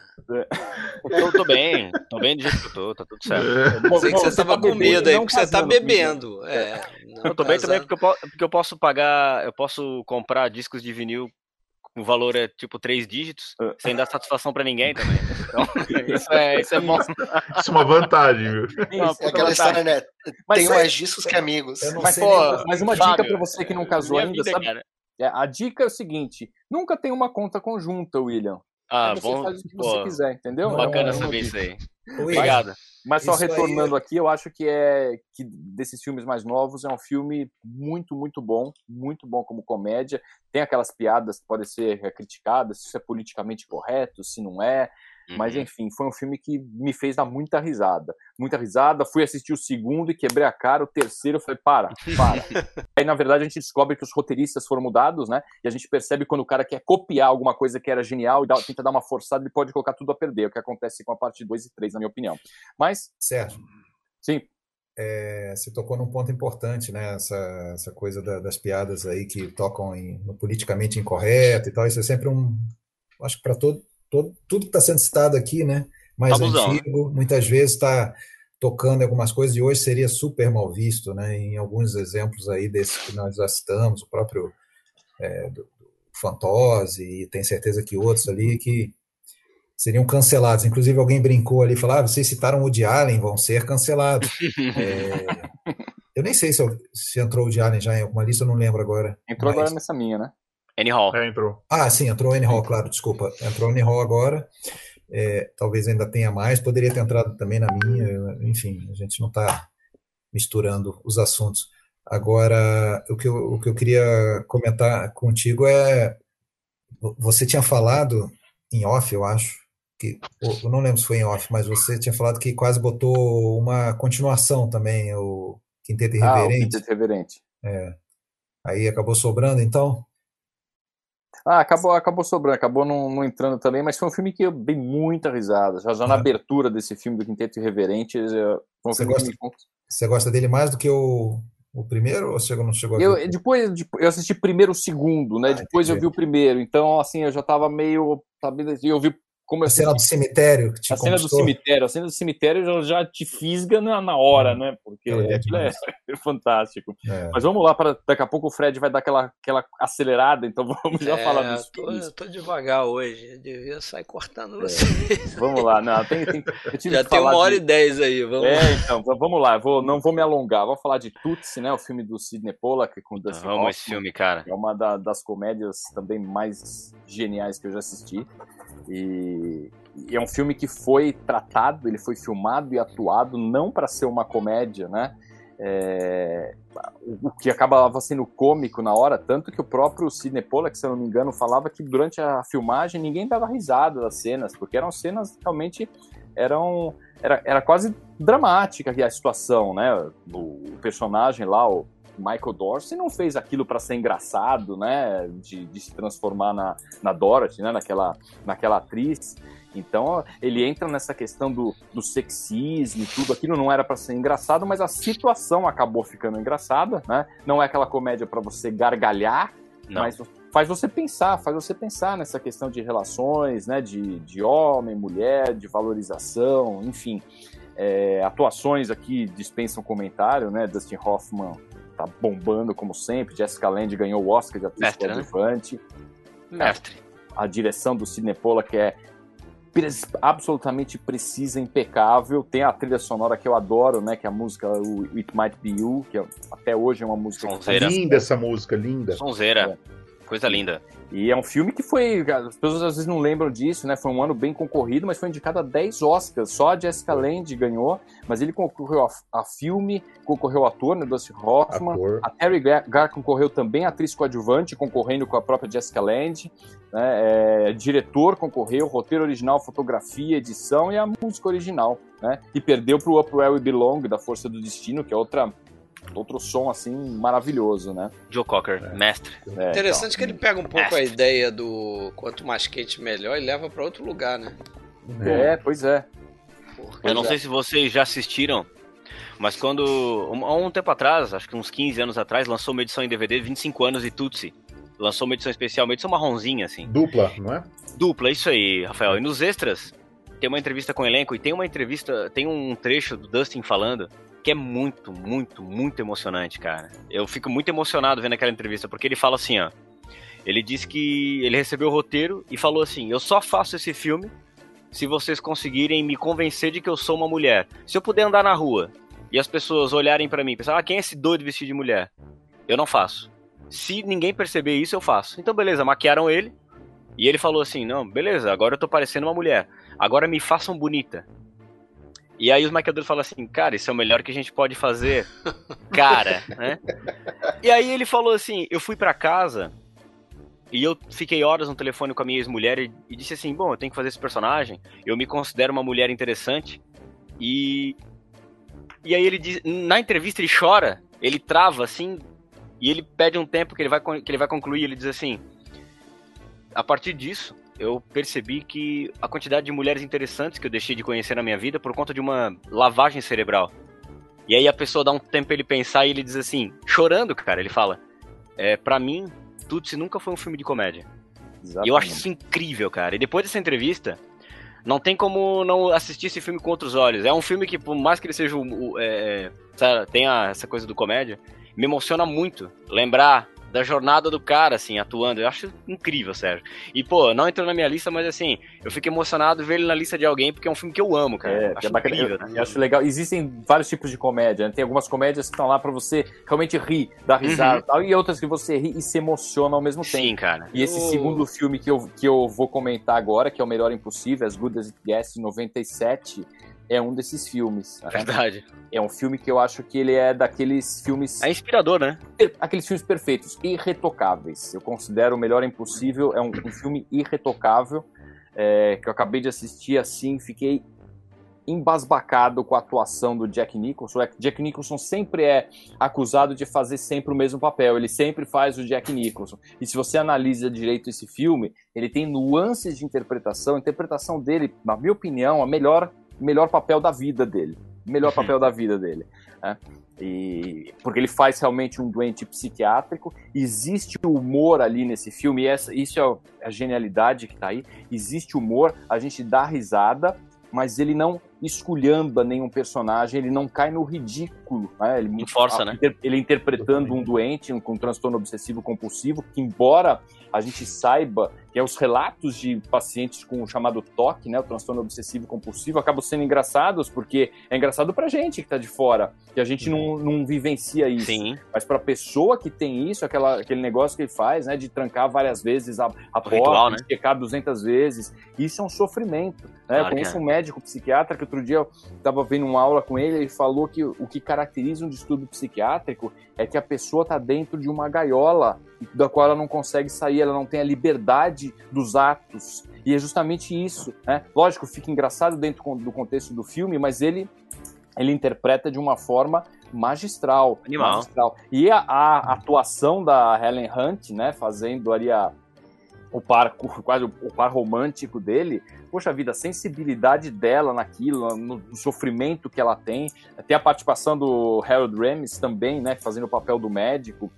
Enfim, é, revi recentemente esse filme, tem cenas emocionantes. Ele só cresceu no meu conceito. Eu tinha assistido no cinema, já tinha visto algumas vezes na televisão, revi recentemente. Filmaço, filmaço, indicado a sete Oscars, ganhou de ator e atriz, né? Concorreu também de filme, ator coadjuvante, o Greg Kinner também, que faz o vizinho gay dele, aquela uhum. relação dele com o vizinho gay é, é inesquecível. Concorreu também roteiro, edição e a, e a trilha sonora. É, é uma das grandes comédias da história do cinema para mim. Eu acho que eu tivesse que escolher um filme dessa minha lista toda para falar, olha, me, me indica uma comédia para assistir uma comédia, um filme bom, uma comédia, um filme denso, não tem nada vazio, não envelheceu nada. Melhor é impossível seria a minha escolha.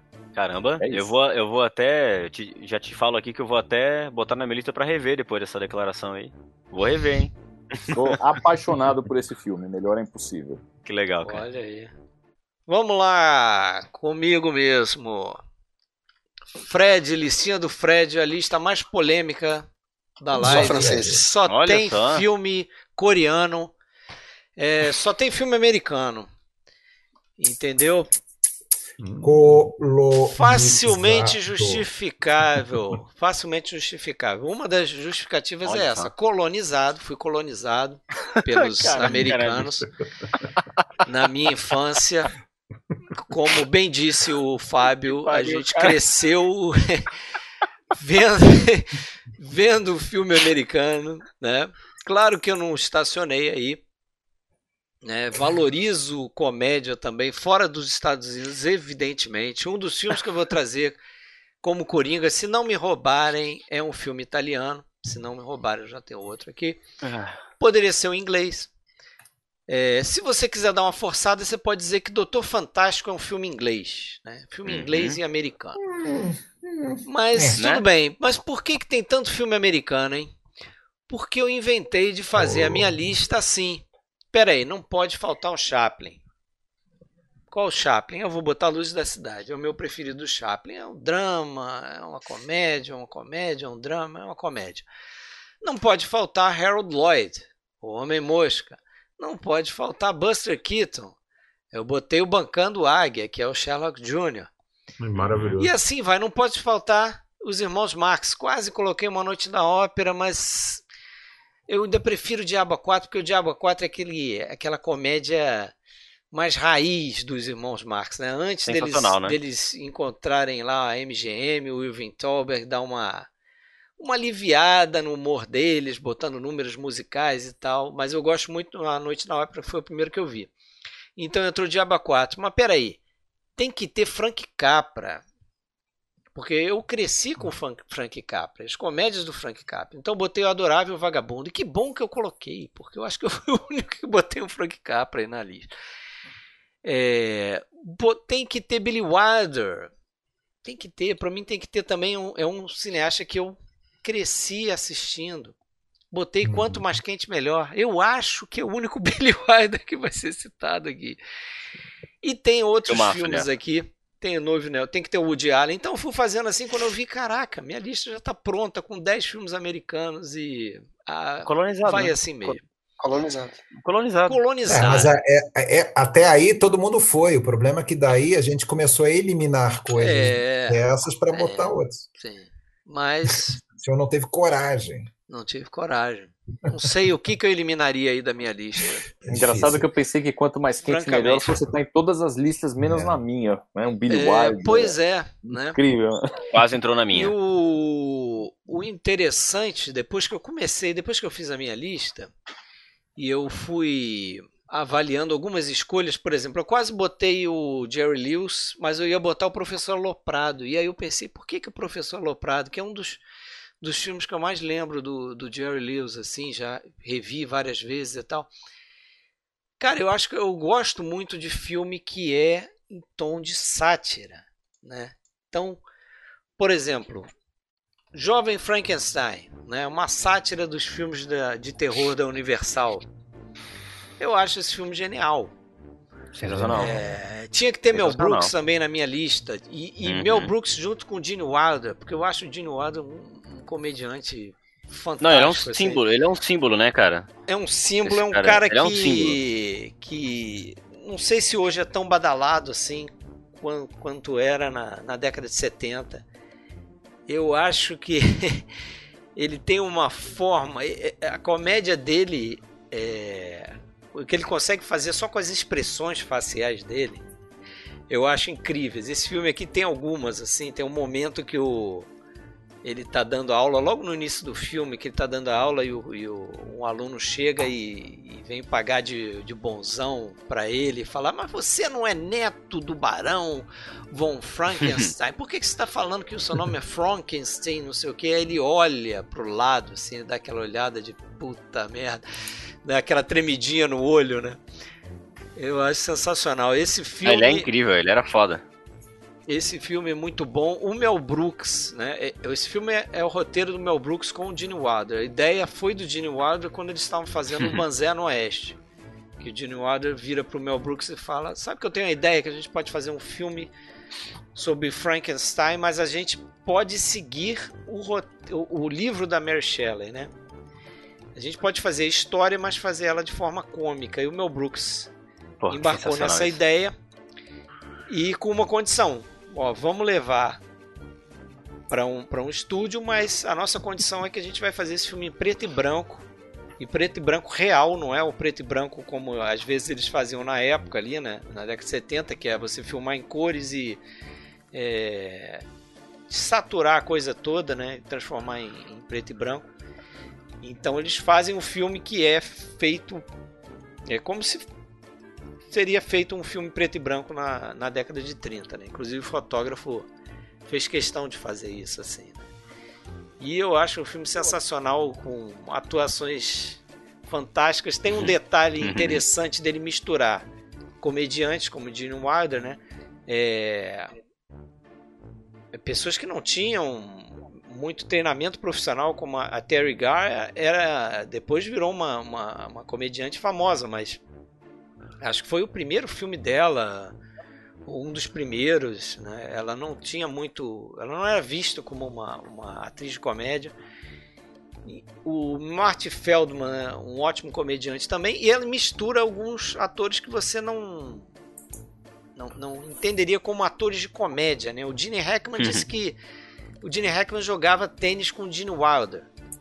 E aí perguntou: o que, que você tá fazendo? Ele falou: ah, gente tá fazendo um filme do, do Frankenstein com o Mel Brooks e tal. Porra, arruma um papel para mim. Arrumaram o papel para ele, né? E ele não é um ator de comédia, mas ele faz um papel cômico. A Cloris Leachman ganhou um Oscar fazendo um drama, né? Fazendo o um filme lá do Bogdanovich, uma sessão de cinema. E ela tá fantástica nesse filme aqui como a Flo Brooker né? barulho de cavalo lá. E... Não esperava por essa. É. Luca! Muito bom. E, cara, é... que ideia sensacional tu pensar nessa história da Mary Shelley é, subvertida numa trama cômica, né? Porque, assim, é... Frankenstein é um, é um, é um, é um livro, é uma, é uma, uma obra que está extremamente diluída na cultura pop e muita gente conhece, mas muito pouca gente lê o livro, né? É. Uhum. Muito pouca gente lê o livro, assim. É um livro bastante denso, bastante filosófico, é um livro muito, muito incrível, assim. E, pô, é, é sensacional pensar. E, a gente volta naquele negócio que a gente falou antes, né? Sobre a bagagem cultural que se tinha antes no humor, assim. Eu acho que o humor é talvez o estado mais sublime da reflexão, assim. É. E, e é engraçado hoje. Talvez a gente exista uma crise no humor hoje em dia, porque acho que a vida real tá engraçada, né, cara? É, inclusive, William, se me permite. Porra, quem sou eu? Se me permite, isso que você falou é importante, porque o Monicelli dizia que por que ele sempre enveredou muito pela comédia e, e às vezes esse pessoal era criticado naquela época lá do, dos anos 60, por que, que você não assumia é, um lado político, né? Se você é um cara uhum. de esquerda, por que você não faz filmes mais políticos? Ele falou, pô, você quer, você quer um jeito melhor de atingir, de passar a tua mensagem do que pelo humor, né? Exatamente, primeiro, primeiro que são filmes muito, acabam sendo muito mais populares, tem uma bilheteria maior, leva mais gente ao cinema. É, e, e, você consegue passar a tua mensagem de uma forma muito mais marcante às vezes. Cara, o, o humor, ele é, o humor de, o humor mais ou menos, ele é sempre subversivo, né? Uhum. E assim, o mestre, né, cara? Chico Anísio dizia: o humor pode ser tudo, até engraçado. Então, assim, é, eu acho que nisso que tu falou, Alexandre, existe uma, uma, uma sagacidade no humor que é essa coisa de passar uma mensagem, sublimar a reflexão através do símbolo, né? Quando tu tem uma, uma, uma, experiência que é. Quando tu vai retratar, sei lá, uma coisa que é fidedigna à realidade, tu tende a entregar ao espectador uma experiência sensorial, né? O humor está muito mais calcado no símbolo. E, e aí eu acho que o espectador tende a ter uma, uma, uma, uma experiência intelectual, porque ele tem que reduzir o símbolo, a experiência dele, a bagagem que ele tem. Tu pega, sei lá, vamos, vamos ver aqui um, um filme do Woody Allen, tudo que você sempre quis saber sobre sexo, mas tinha medo de perguntar, ou vergonha de perguntar, não lembro agora. E tem uma cena de uma relação sexual, só que não é um, um homem e uma mulher transando. São espermatozoides conversando e eles vão partir por uma largada, que o cara vai ejacular logo. Então, tipo, você é convidado a observar uma montanha russa por um outro ponto de vista e não viver a montanha russa. Então eu acho que o humor acaba se tornando um dos estados de reflexão mais sublimes, justamente porque ele se apoia no símbolo e acaba uhum. entregando ao espectador uma experiência Sim. intelectual, né, e não sensorial. Verdade. E, porra, o Agora, senso de humor voltando, é... voltando ao Gene Wilder, nesse filme que você citou aí, o tudo que você queria saber sobre sexo, cara, tem um episódio é. com o Gene Wilder. É, é da ovelha, né? Da ovelha, da ovelha. que a cara que pariu, dele né? reagindo ao fazendeiro dizendo Ai, que tá apaixonado e que transa com a ovelha, a cara Genial, dele, você cara. consegue ler o que ele tá pensando. Ah. E é, é, o timing ali é sensacional, né? Porque é só um plano do rosto dele se reclinando na cadeira e, e olhando pro lado e, e, e pensando milhares de coisas o que pode estar tá acontecendo naquela relação do homem com a ovelha. Porra, Fred. Só Sim, isso aí Fred. vale a carreira do Gene Wilder. Acabei de num filme que o Gene Wilder tá, né? Foda. É. Vamos só lembrar que essa, essa dupla, o Brooks e o Gene Wilder, nessa época eles estavam estavam afiados, né? Porque a gente tem ali um, um, um a gente tem Primavera para Hitler, a gente tem uh, esse Banzé filme a gente vai ter Banzé no Oeste. É. Vai pegar 6, 7 anos ali, que os dois juntos é, é, aquele tipo de dupla que dá para colocar naquelas duplinhas famosas do cinema tá. pra gente lembrar. Né? E depois o Gene Wilder vai fazer a dupla com o Richard Pryor também, né? É, que vai ser muito boa também. Chicago, Cegos, Loucos, é. Loucos de Darnó, também fizeram acho que três Isso, juntos. Né? Cegos, Surdos e Loucos é aquele. Olha, olha a premissa né? Ah, e, e olha, que é, tu tem um cego, tu tem um surdo, e eles são as é. testemunhas do. E eles precisam dar um jeito de contar o que aconteceu. Não, cara, é, é genial. É sensacional, tem umas premissas muito boas, né? E a turma também que anda ali com o Mel Brooks, né? Porque eu acabei não citando a Madeline Kahn também, que eu acho fenomenal. Ela é sensacional. E o Peter Boyle também, né? E a Madeline Kahn, que a gente conhece muito fazendo filme do Mel Brooks, também está no Banzé Oeste também. É, é, inesquecível também o papel dela aqui como a, a noiva, né? Cheia de, de, de coisas do, do Gene Wilder, cheia de frescuras. E, muito e o Feldman, e o Feldman que está lá em Los Angeles, enterrado a 5 metros do Buster Keaton. Eu tive a oportunidade de visitar os dois, entre aspas, lá no caramba. Forest Hill, Hollywood Hills, lá no cemitério. É, Martin Feldman. Num raio de 50 metros, você, você fica louco ali com aquele, toda caramba. aquela genialidade ali. Martin Feldman também. Igor. Pronounce Igor. Muito bom. Quem não viu, eu acho difícil ter uma pessoa que não tenha visto esse filme aí, né? Mas vamos para outro aqui, que talvez, se a galera não tiver a nossa idade, não vai lembrar, porque é um filme, acho, muito esquecido. O Fábio tá balançando a cabeça. E gostei de ver na lista do Fábio também. Para mim, é a melhor, é, é, melhor filme dessa trinca aí. Jim Abrahams e os irmãos é, David e Jerry Zucker que fizeram o Aperte Cintos, né? Mas o, o, o, E eu tive vendo aqui também, é, eles dirigiram. Realmente eles dirigiram alguns alguns filmes da, dessa franquia, Todo Mundo em Pânico. 3, 4, 5 é, é direção deles. Me fizeram correr que a polícia vem aí, um e dois também, né?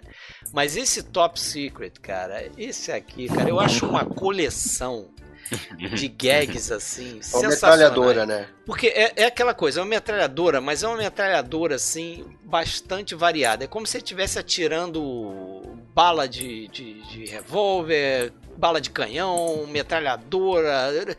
porque ele mistura uma série de coisas assim. Ele tem é, é, piada com conotação sexual, ele tem é, gag física, ele tem gag com a perspectiva né, da câmera ali, objetos que estão em perspectiva, ou seja, algo cinematográfico mesmo, porque o, o sujeito toca lá o, toca um telefone, você vê que tem um telefone, parece que o telefone está perto da câmera, sai um cara lá de trás do quadro, você e o cara atende o telefone, você percebe que o telefone é gigante, o gancho é enorme.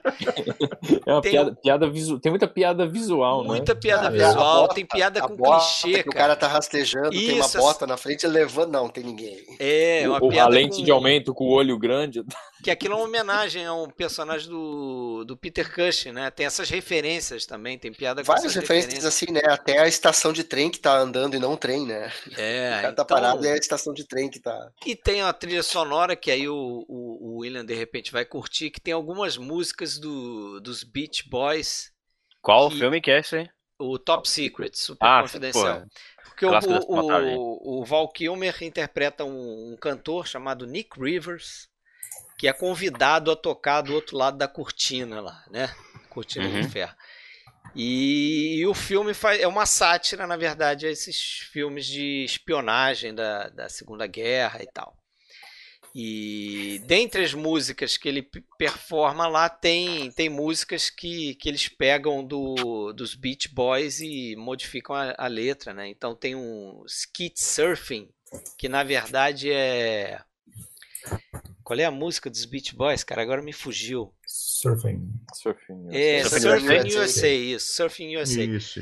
E, então, skit surfing. Skit surfing as meninas na, na, na, areia jogando disco pro alto e os caras surfando com uma arma. Quer dizer, tem essa coisa também de crítica na sociedade americana. Os caras com arma dando tiro enquanto surfam.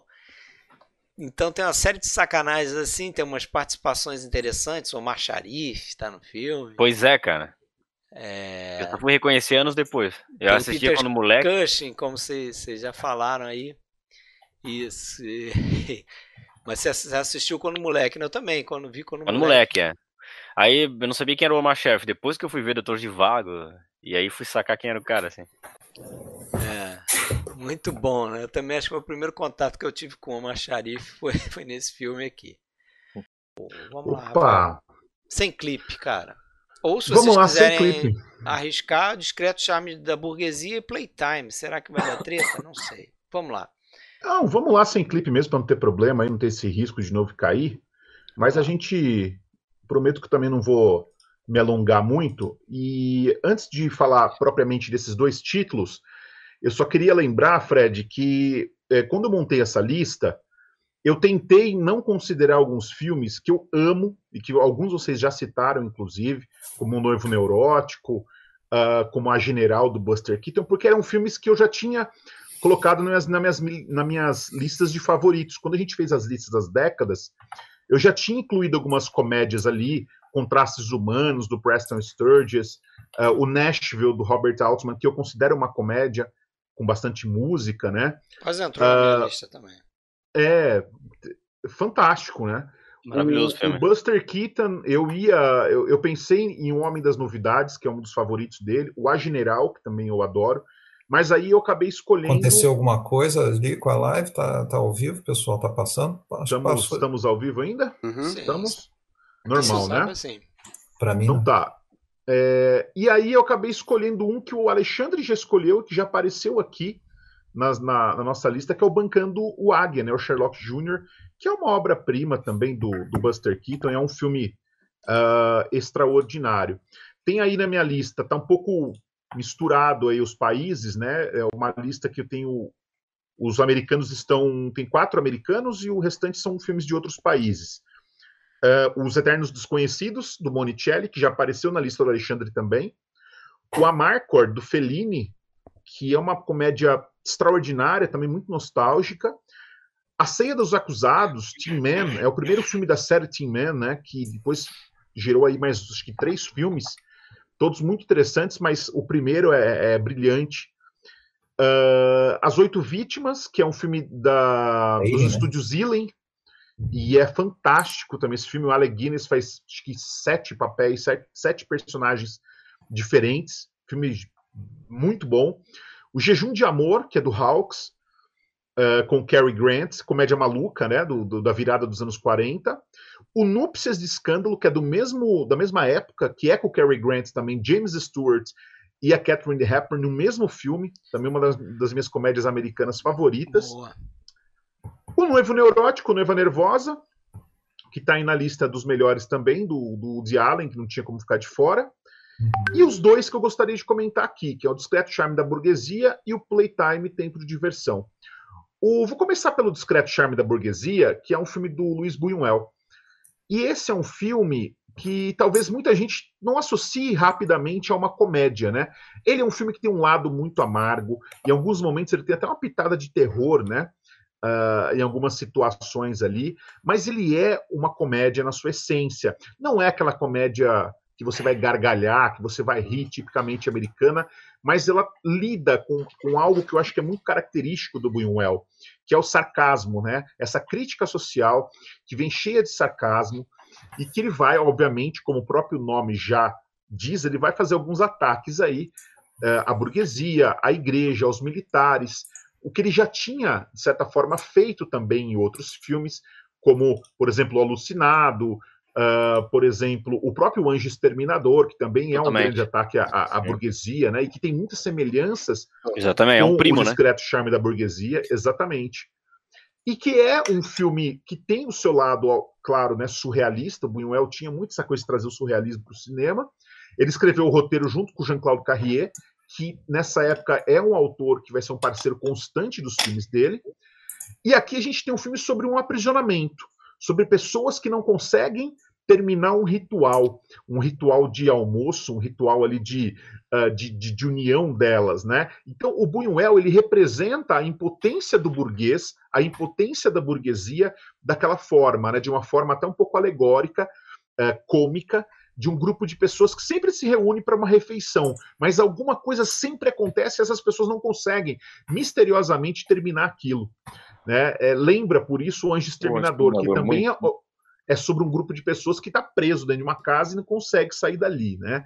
Então ele lida com essa situação, do, com a questão do absurdo, do irreal, do sonho, mas trazendo, sempre nos jogando para o lado social também, dessa crítica, desse lado muito corrosivo do cinema dele.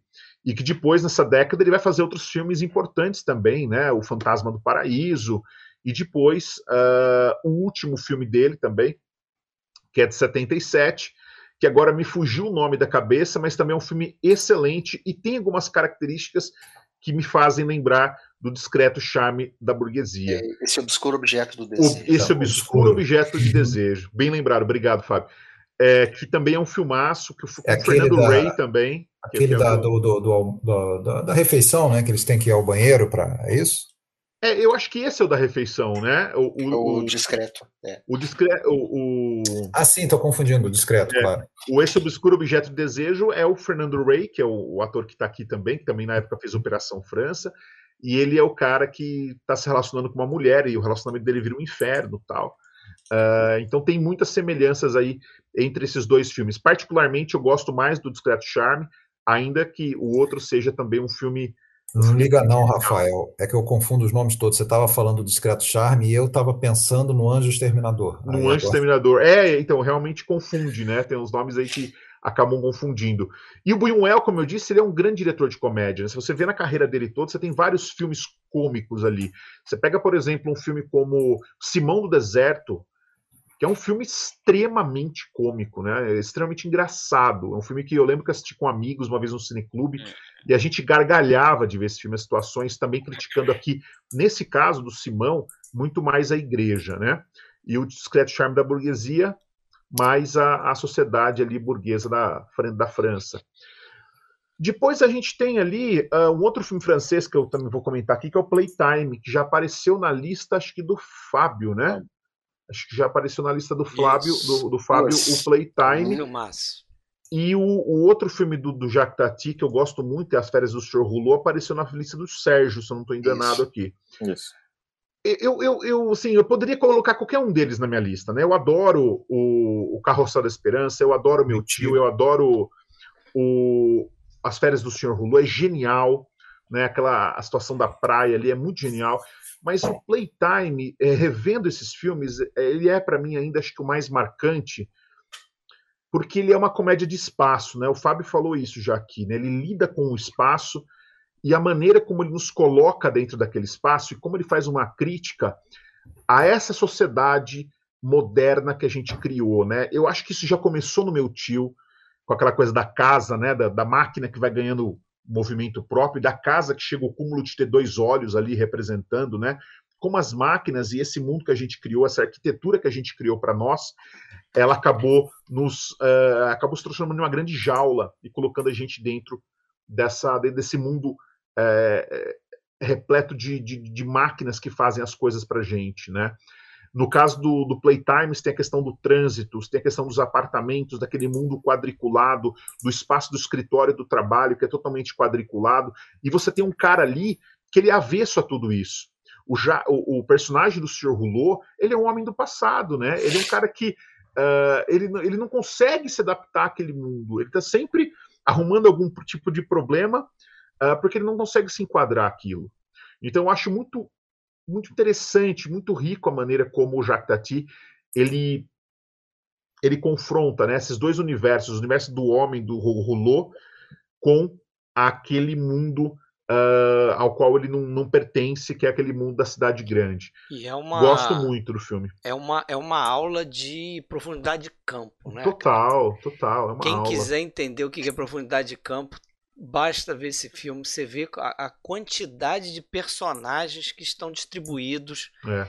nas cenas, no, no quadro. E se você, eu desconfio que se você rever o filme várias vezes, se preocupando em, em, em observar um personagem, por mais secundário que ele seja, que esteja aparecendo no quadro, você vai ver alguma coisa cômica que a gente toma como corriqueira do nosso dia acontecendo. Então, tem alguém, sei lá, trazendo uma mala no aeroporto, sendo acompanhado por algumas pessoas, e é, é aquilo ali é uma, uma situação cômica é, por si só, e lá no fundo está acontecendo alguma coisa com um casal que está passando, que você não dá importância porque é, você está olhando é. para outro lado. E o é. trabalho de som, cara, é algo sensacional. É. Cara, prestem atenção na quantidade de camada sonora que o cara é. coloca é. na, em cada plano. Tem um momento Exatamente. ali que o, o, sujeito está levando uma mala e tem o, a etiqueta da mala. O vento está batendo na etiqueta, você escuta o barulho da etiqueta na mala numa mala que está passando assim, supostamente não quer dizer nada para você, você não, nem deveria estar tá prestando muita atenção Exato. nisso aí. Quando ele vai para é. aquele restaurante, então, nossa senhora. Você falou uma coisa da profundidade, o Fred, e realmente, né? Você veja, por exemplo, que nesses filmes do Jacques Tati, você não tem close, né? Você nunca vê não o personagem. Tem, não, não tem. Tem, close. não, tem, close. É sempre um plano geral, um plano médio, no máximo um plano americano, mas você nunca tem essa aproximação. A gente está sempre vendo aquele corpo naquele espaço e, e, os outros corpos no espaço ali é. distribuídos é. também, né? Essa geografia, a geografia física, a geografia da cidade misturada com a geografia humana ali, é, é muito, muito interessante a construção visual desse filme e eu recomendo demais aí. Uh, Playtime, que é a minha segunda escolha, tempo de diversão. Muito bom. Beleza, fechou? Vamos Fechou para tela cheia aqui. Agora tem som, hein, galera? Me avisaram aqui que não estava saindo som, mas agora acho que vai sair som. Por favor, Caracas, escrevam brother. aí. Hoje tá difícil. Hoje tá complicado, hein? Hoje acho tá que complicado. agora Hoje estão tá é, ouvindo, é, né?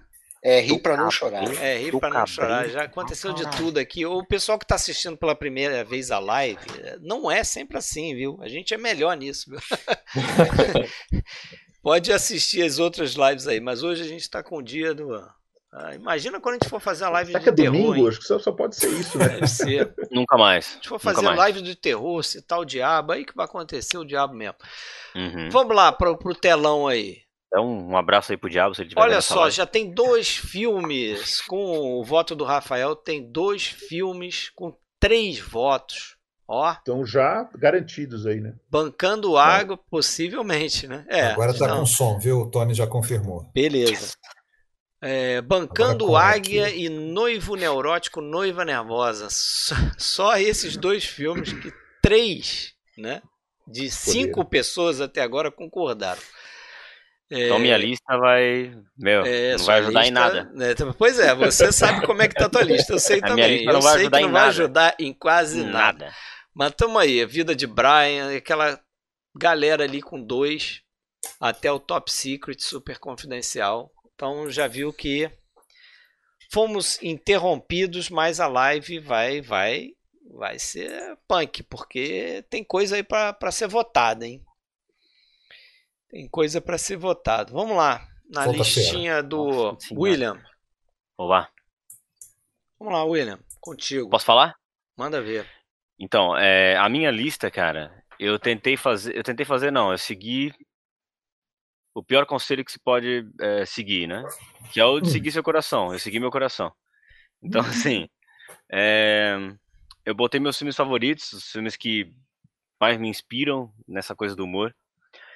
E a lista ficou o seguinte: eu botei Napoleon Dynamite, que é um filme de 2004, que é um filme que eu adoro. Sou um adolescente. Nunca vi, cara. Cara, assim, o meu senso de humor é um senso de, é um, é um senso de humor muito estranho. Eu sei quando eu vou me dar bem com uma pessoa, quando a pessoa.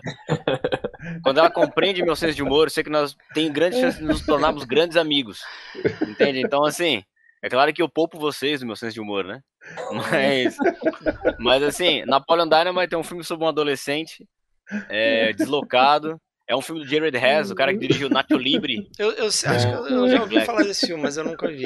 Cara, é muito vi. bom. O cara tem. A trilha sonora dele é sensacional. Eu sei que ele é cultuado e tal. Abre com a música Jack White. Pô, é um filme de um cara que é um adolescente que. Meu, é, ele é tão deslocado que, bicho, é sensacional. Ele fica tipo assim, ó, quando ele tem que esperar uma ligação, por exemplo, ele fica do lado do telefone de olho fechado e, e aí meio que fazendo um barulho assim, ó. É sensacional, cara. Esse filme é incrível, tá? Eu me mato de rir. Beleza. o outro filme que eu coloquei é o The Party, né? Um convidado bem trapalhão, que acho que é um dos filmes que eu mais ri na minha vida. E uma coisa em comum com a Napoleon Dynamite, eu adoro filmes em que pessoas é, tentam falar inglês. Por exemplo, no caso ele é um indiano. No Napoleon Dynamite tem um mexicano que fala friends will be friends. Sabe essa coisa do inglês? Eu adoro esse tipo de coisa, cara. Me mata de rir, velho. Acabo com esse negócio aí. Blue car. Doutor Fantástico, que, pô, sensacional, obra genial, Kubrick, sem comentários, né? Coloquei O Circo, que é um dos filmes que eu vou comentar. É, coloquei Office Space, né? Como Enlouquecer Seu Chefe. Que, assim, esse, esse é um filme perigoso da minha lista. Se você for assistir esse filme, bom, muito cuidado para não ficar inspirado por ele, assim. Porque dá vontade de largar tudo, realmente. Dá vontade esse eu de... vi há muito, muito tempo. São, são três. Adoro. Adoro esse filme, cara. Isso aqui... São três personagens femininos. Me identifico é? demais. Isso. É, aquela, né? aquela, aquela, até aquela cena que eles vão quebrar uma impressora com um taco de beisebol e fica tocando Die, motherfucker, die, motherfucker, still. Isso é sensacional, cara. Em câmera lenta, os caras batendo Die, motherfucker, die. Ó, e o lance dele ficar hipnotizado assim e largar o trampo. Cara, muito cuidado com esse filme. Ele pode Só que, eu, só que rapidinho aqui, William, eu acho que o pessoal não confundir. Tem um é. como elenco ser seu chefe dos anos 80 ah, e tem que, é um que é do ano 2000. Com a Dolly, é, com a Dolly, com a Dolly Parton. É, eu vi é, a Dolly Parton. Não, esse não, que eu tô falando, esse, é de 99. É, esse que eu tô falando é de 99. Ah, é, é, ele é dirigido, aqui ó, ele é dirigido pelo Mike Judge, que é o criador do Beavis and Butthead. Ah, Inclusive. Tá. Só isso, né? Só isso. Inclusive Só é o seguinte: se você assistir esse filme, cara. Cornolio! Uh, I am Cornolio. I am the great Cornolio. The great. É, se você assistir é, Office Space, cara, o ritmo das gags é exatamente igual, idêntico a Beavis Butthead. É, é, é muito apegado ao Mike Judge, assim. Eu acho um filme foda, adoro, tá? Mas muito cuidado com ele. É... Aí um outro filme que eu coloquei, que é um filme que eu vou comentar, que é o Eu, eu Mesmo Irene, dos irmãos Farrelly. Pô, são dois diretores que eu adoro. E, pô, Jim Carrey é meu guru da vida, né? Então, assim, que mais? A Última Noite, Boris Grushenko, eu não botei Annie Hall, eu botei Boris Grushenko. Aí, Boris Grushenko eu acho, acho foda porque, assim, as referências a Bergman e as referências a Dostoiévski, né, a toda a literatura russa, aquela coisa filosófica. E a Eisenstein. também, né? a trilha do Alexander Nevsky, do Prokofiev. É, eu adoro esse filme, cara. Adoro esse filme. Gosto demais dele. E acho que é a minha comédia favorita do Woody Allen, tá? Adoro. Só uma correção aqui. É, eu, eu, eu, na hora eu percebi que tinha alguma coisa que não estava casando. O rapaz ali, o Luiz Cláudio, corrigiu. É como eliminar o seu chefe. É o, ah, é o, é o título do, dos anos 80. Ah, que, é uma, tá. que é uma boa opção também. É, não é, é mais radical do que enlouquecer apenas. É, é. Eliminar. eliminar é uma boa opção. Mas enfim, é outro, outro que eu coloquei é um filme de 94, que é a minha uma das minhas biografias, né? Eu fui balconista por 10 anos de videolocadora, que é o balconista. balconista, cara. Kevin Smith. É sensacional. Assim, ó, quem tá assistindo essa live e não assistiu esse filme, assista. E assim, ó, uma das coisas que eu mais adoro nesse filme, primeiro que ele é um filme independente, feito pelo, pelo Kevin Smith. E, cara, acho animal, um filme preto e branco, uma trilha sonora incrível, toca vários clássicos do grunge dos anos 90, tipo Muddy Honey, Alice in Chains, Soundgarden, meu, uma cacetada de sonzeira boa, assim. Tem uma discussão sobre é, os rebeldes terem destruído a Estrela da Morte no Retorno de Jedi, que é impagável. Impagável. Tem que assistir isso aí, cara. Jay é... Silent Bob. Sensacional, cara. Os balco... balconista é incrível. É, coloquei o Blues Brothers, no Brasil é os Irmãos Cara de Pau. Não tinha como, no... como deixar esse filme de fora.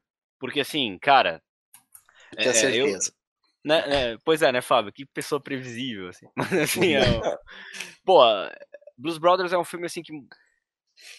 Cara, talvez é um filme que tá no meu DNA, que eu assisti tanto. Muitas das coisas que tocam ali são coisas que estão no meu DNA de músico, assim, de guitarrista, de, de, de repertório mesmo. O Ray Charles é talvez um ser humano, um dos poucos seres humanos que eu gostaria, um dos poucos deuses na Terra que eu gostaria de conhecer pessoalmente, dar um abraço, dizer te amo. Ray Charles está ali, James Brown, é uma ode à música negra, Aretha Franklin, Cab Calloway, é um negócio genial. Então, assim, é, e sem falar que eu adoro o tipo de humor que tem nesse filme. Sabe, é quando eles estão se apresentando lá no teatro, e aí o, o Dan fala, queria agradecer a presença de toda a presença de Illinois, e aí o, o ele levanta, pô, é um prazer estar aqui, né, os caras, e os caras estão sendo perseguidos por eles, assim. É sensacional. É um dos filmes surtados mais legais que eu já vi na vida, assim. E uma trilha sonora estupenda, estupenda. Eu jurava, William, eu jurava que This is, This is Spinal Tap ia estar na tua lista também. Pô, é, esse aí era um que quase entrou na minha, cara. Puta, esse é, claro, realmente. muito bom. Esse é muito bom. Pô, mas é difícil, né, Fábio? Tu fazer 10 filmes, é... pô, quase que entrou, admito, é... mas teve que ficar de fora. E aí o meu décimo filme, que é um filme, assim, é, eu, eu me identifico muito com essa... Antes a gente estava conversando, né, antes de cair a live, sobre essa coisa do do humor, do papel do humor, é, é, sublimando a reflexão, né? E, cara, eu adoro esse tipo de coisa. Quem acompanha as lives há bastante tempo deve ter sacado isso. E, assim, Os Deuses Devem Estar Loucos é um filme que tinha que estar tá na minha lista. Porque eu adoro esse tipo de coisa. Eu adoro o fato de que ele diz que a gente passa oito ou dez anos num sistema educacional que não vai ensinar porra nenhuma pra gente, que vai te ensinar a ser enquadrado num Eu adoro esse tipo de coisa. Então, pô, esse filme tinha que estar tá aqui. Acho, acho sensacional a, a proposta desse filme, acho foda. Tinha que estar tá aqui. Mas enfim, os dois filmes que eu vou comentar. Eu vou começar por Eu Mesmo Irene. É, quase que Debi Lloyd entra na minha lista, porque Debi Lloyd é um dos filmes que eu mais dou risada na minha vida. Adoro, tipo, adoro. Tem, tem piadas que eu só fui entender 10, 15 anos depois, como quando o Jim Carrey fala ah, é. Eles estão andando numa planície e ele fala assim.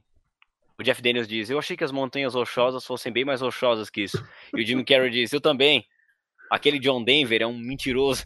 Então, tipo, eu só fui entender isso uns 10 anos depois. Ou quando ele fala: Os Monks claramente influenciaram os Beatles. Sabe? Tipo, isso é genial, cara. Eu adoro os irmãos Fairley. Nos anos 90 eles têm é, é, é, comédias que são incríveis. Quem vai ficar com só Mary... pode fazer drama, né? Não dá, né? Não dá. não dá. Não dá. Realmente não dá. É... Ao contrário do protagonista deles, em dois filmes, né? O Jim Carrey, eles fazendo drama não dá. Não. Mas assim, é, eles fizeram Kingpin, esse louco Reis do Boliche, que é um filme bastante subestimado e eu gosto muito, tá? Bill Murray, Randy Quaid é, e Woody Harrison, acho foda. Gosto pra cacete desse filme. E, uh, e ainda fizeram Eu e Mesmo Irene, que é um, acho que para mim um dos últimos, acho que é o último filme bom assim que eu acho deles e que repete o protagonismo do Jim Carrey. Eu revi esse filme e ele tá na minha lista por uma razão bem curiosa. Ele tem a proposta de ser um filme de comédia, mas eu revi anos depois e hoje, com 33 anos de idade, eu não acho ele tão engraçado. Porque eu acho que ele é um recorte da vida real, assim. Quanto? Eu acho. Oi? Quantos anos você? Eu tô com 33. Tá voltando? Tá diminuindo? Não, eu, eu cheguei nessa idade onde eu não posso. Agora Você eu tenho parou. Agora eu tenho que me tornar um sábio homem. Você tá, tenho- você tá na idade de Brian. Tô na idade Brian. Aí eu não tenho mais desculpa agora. A partir daqui eu tenho que me tornar um sábio homem. E acho que é por isso que o Jim Carrey tá sendo referenciado aqui, porque ele é um sábio homem, né? E cara, é aquela história de um cara, né, que tipo, engoliu sapo a vida inteira e dá uma surtada e cria uma outra personalidade. E assim, é, é muito doido assistir esse filme hoje, porque eu acho que ele é muito vida real mesmo, assim. Eu não.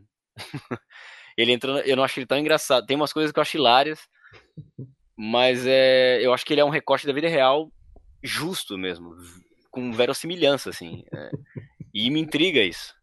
Eu até revi pra essa live e, e falei, não, realmente minha, minha constatação sobre ele ser um recorte da vida real é, é justa ainda.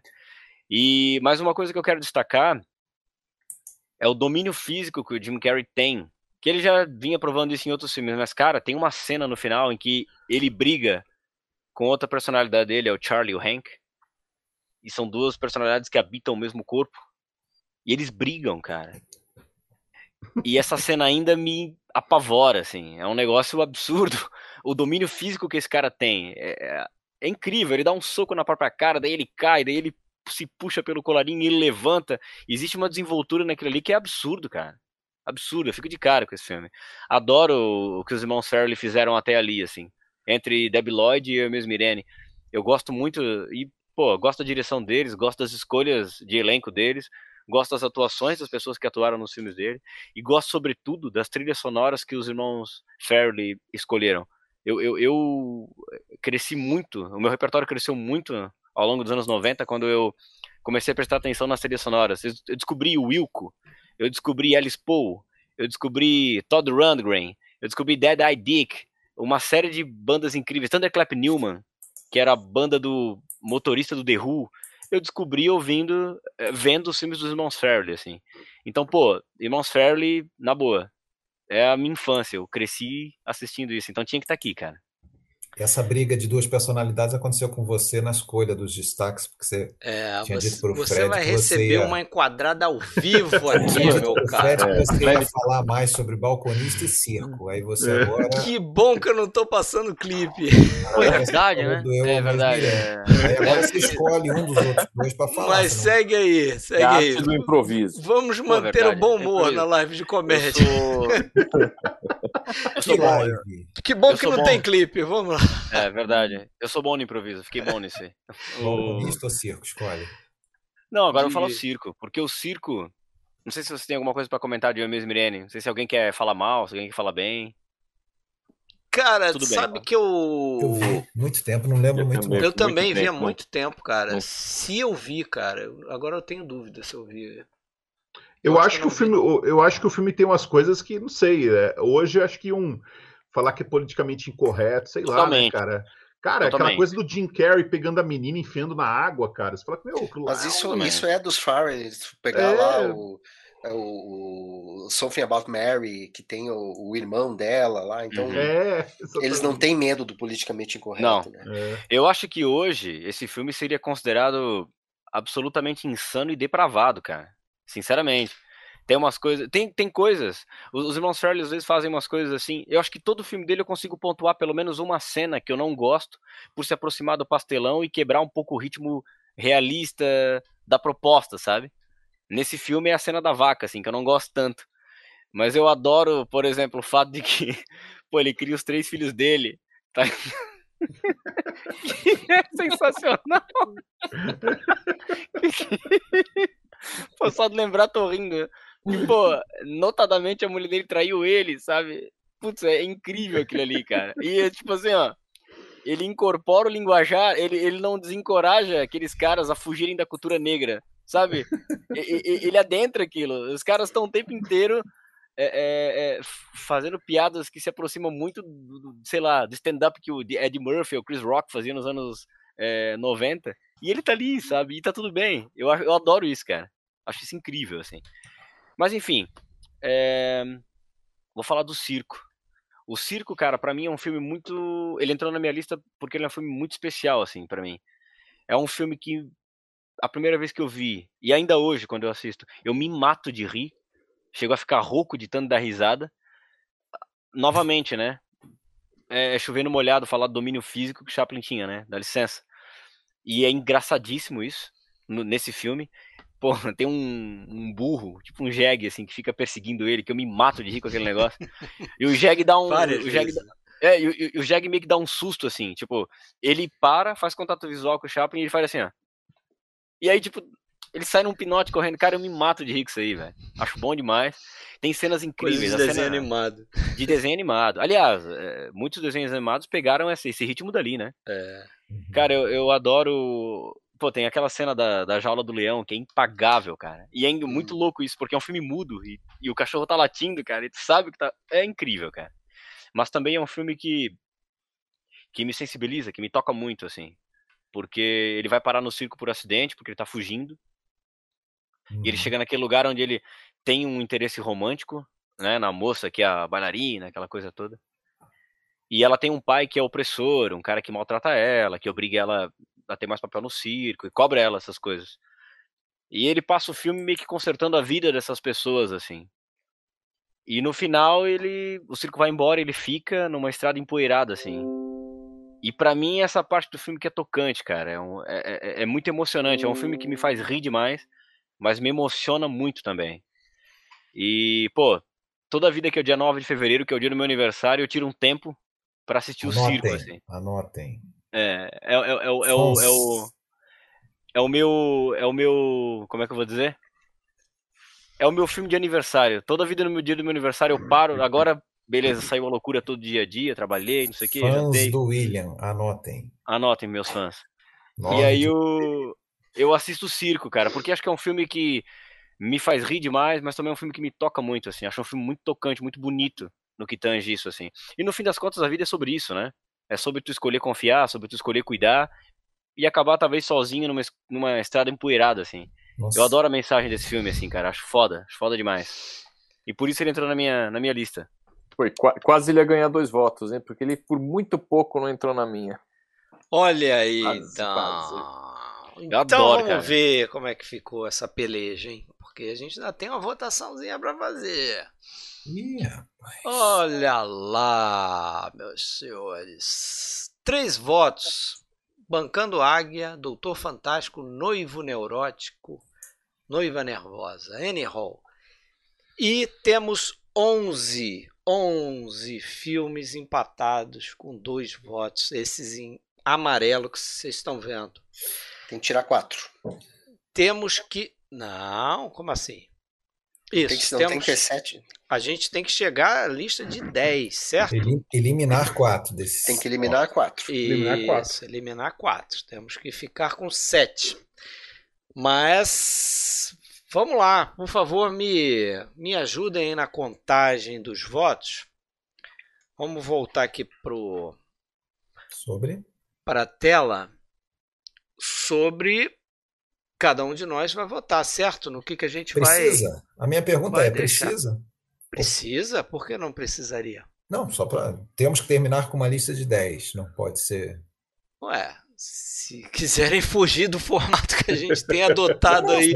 Só estou perguntando. Em vários e vários e vários, eu acho que é legal. Vamos votar, vamos lá, vamos quebrar Cada pau um aí. escolhe o quê? Dois, será?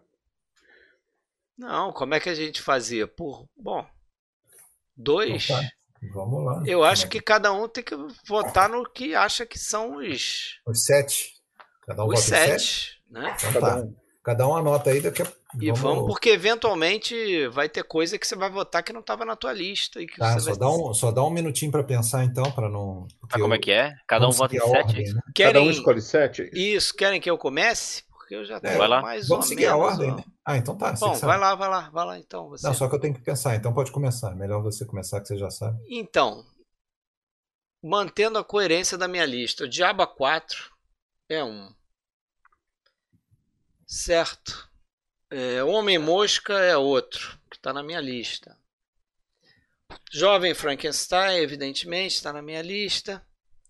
Então já tem três. Cara, Playtime, vou botar o Playtime. Quatro. Top Secret, evidentemente, está na minha lista. Cinco. Eu vou botar o Feitiço do Tempo, seis. E vou botar Vida de Brian. Vamos lá. Sete. Tá, então fala aí. Repete os teus votos. Brian, lá. Diaba Brian. 4, Feitiço do Tempo, Homem-Mosca, Jovem Frankenstein, Playtime, Top Secret, Super Confidencial. Tá. O meu, o meu eu já fechei aqui porque tem cinco nos quais eu votei. Então, eu vou, eu vou repetir meus votos em Brian, Diaba 4, Em Busca do Ouro, Jovem Frankenstein é, e Os Eternos Desconhecidos. E vou, repetir, e vou votar, vou acrescentar o sexto, Terror das Mulheres. E o sétimo é o Playtime. Playtime. Você votou no Playtime também, né? Tá. Votei. Tá anotando aí também, né, Alexandre? Sou eu? Tô. Vai lá, Fábio. Eu vou pegar os sete que estão aqui que estavam na minha lista também. Questão de coerência. A Vida de Brian, Em Busca do Ouro, uhum. Feitiço do Tempo, uhum. Terror das Mulheres, uhum. Top Secret, Convidado Trapalhão e Playtime. cara, eu tô achando que a gente vai continuar tudo empatando, mas tudo bem. Não, alguns vão sobreviver aí, cara. Já tem coisa com três aqui, pô. Já tem filme com três. É, os que estão com três até agora, não vamos falar não para não influenciar, vamos lá. Tá, vamos lá. São dois, é, né? Vai Sérgio, então. Sérgio, então, já sabe, lá. não? Já. Eu vou colocar é, Diabo 4, uhum. Feitiço do Tempo, uhum. O Homem-Mosca, Jovem Frankenstein, Terror das Mulheres, Playtime e um convidado. É um convidado trapalhão ou um convidado bem trapalhão? Eu tinha noção. No Brasil é bem. É bem é, trapalhão. né? É bem, bem trapalhão. Esses, falei sete, né? Isso. Acho que sim. Sou eu agora? Pode ser, vamos lá. Então vamos lá. Eu vou de Diaba 4. Diaba 4. Em Busca do Ouro. Em Busca do Ouro. Feitiço do Tempo. Feitiço do Tempo. O Homem Mosca. Homem Mosca. O Jovem Frankenstein. Jovem Frankenstein. Posso escolher mais quantos? Mais. Boa pergunta. Mais dois, né? Você falou quantos até agora? Ó, eu falei, peraí. Vai lá. Diaba, Diaba 4, 4, Em Busca do Ouro. Busca do Ouro. Feitiço do Tempo. 3. O Homem Mosca. 4. O Jovem Frankenstein. 5. Agora mais 2. Mais dois. Então mais dois. Então mais Eternos Desconhecidos. Tá. E Playtime, que tava na minha. Os dois estavam na minha lista, tem que colocar. Então Eternos Desconhecidos e Playtime. Isso. Tá. Beleza. Vamos lá, William. William. Bom, tem um filme só aqui que tava na minha lista, que é um convidado bem trapalhão. Então ele permanece. Vou votar nesse filme. Uhum. Mas tem vários. Vai ser muito fácil votar porque tem vários que eu adoro aqui. Então, A Vida de Brian. 2. Uhum. Diaba 4. 3. Em Busca do Ouro. 4. Feitiço do Tempo. 5. O Jovem Frankenstein. 6. Playtime. Playtime. Então, Vamos ver Playtime. se bateu, Alexandre. Playtime, seis votos. Play, playtime, seis votos. Então, Playtime. Com cinco votos, Diabo, Feitiço. Diabo, Frankenstein. E Feitiço. Sérgio já votou? Feitiço, já. já. Então, peraí. Diabo, Frankenstein e Feitiço. Aí, o, o, então o, já temos quatro aí, certo? É, eu, eu, já consigo ver os quatro que não. Então, não é... o Brian e o Ouro têm quatro votos, certo? O Brian, em busca do ouro, quatro votos, isso. Isso, também entram. Também certo? entra, e o resto tá fora. E aqui já tem sete? Não, não tem, tem, seis, seis, né? Tá faltando... Ah, não, e o, e o convidado atrapalhão tem quatro também. Tem quatro? Tem quantos para você? Para mim tem três. É, pode ser que eu tenha errado nesse, então. Minha nossa. Quem votou em o convidado bem trapalhão? Eu não. Eu, eu William não. votou. Eu não. Eu, Fábio, William, Fábio William. e Sérgio, não é isso? Três, então. Tá, errei. Tá. É, então a gente teria que agora que desempatar, se hum. eu não tiver errado, entre o Homem-Mosca, é, Terror, Terror das, mulheres. das, mulheres. e o convidado Bem Trapalhão. Escolhe é, um só, né? É, escolhe um só. Falta só um, um slot que a ser preenchido. Né? Então eu vou começar Terror. de novo, pode ser? Pode ser. Pode ser. É... Eu vou votar no Homem-Mosca, cara. Terror das mulheres. Peraí, então. Terror das mulheres. Homem-Mosca. Terror das mulheres 2. que mais? Sérgio William. Terror das mulheres. Tá na minha lista. William Homem, Homem Mosca. Homem... Ah, tá. Eu? Vai, você. Homem Mosca. Passou tudo. de novo. Ah, sério?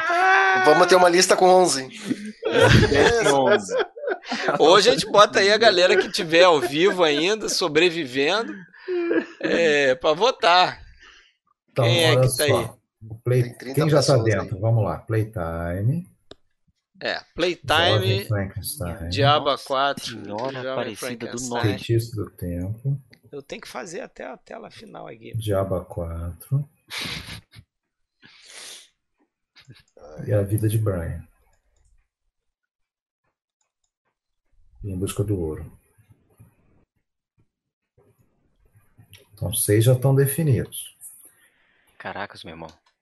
E aí, o que, que, a gente faz? Agora é terror ou memória? Agora é viver a vida e salvar aqueles que são nossos. Vamos pedir nossos amigos aí, escolham. Vamos, vamos pedir. Escolham entre Homem-Mosca e o Terror das terror Mulheres. Das mulheres. Isso Bota aí. Enquanto isso, eu vou no fazer. No chat. Um minuto. Tempo! Valendo! valendo! Está valendo! Jerry Lewis não pode ficar de fora.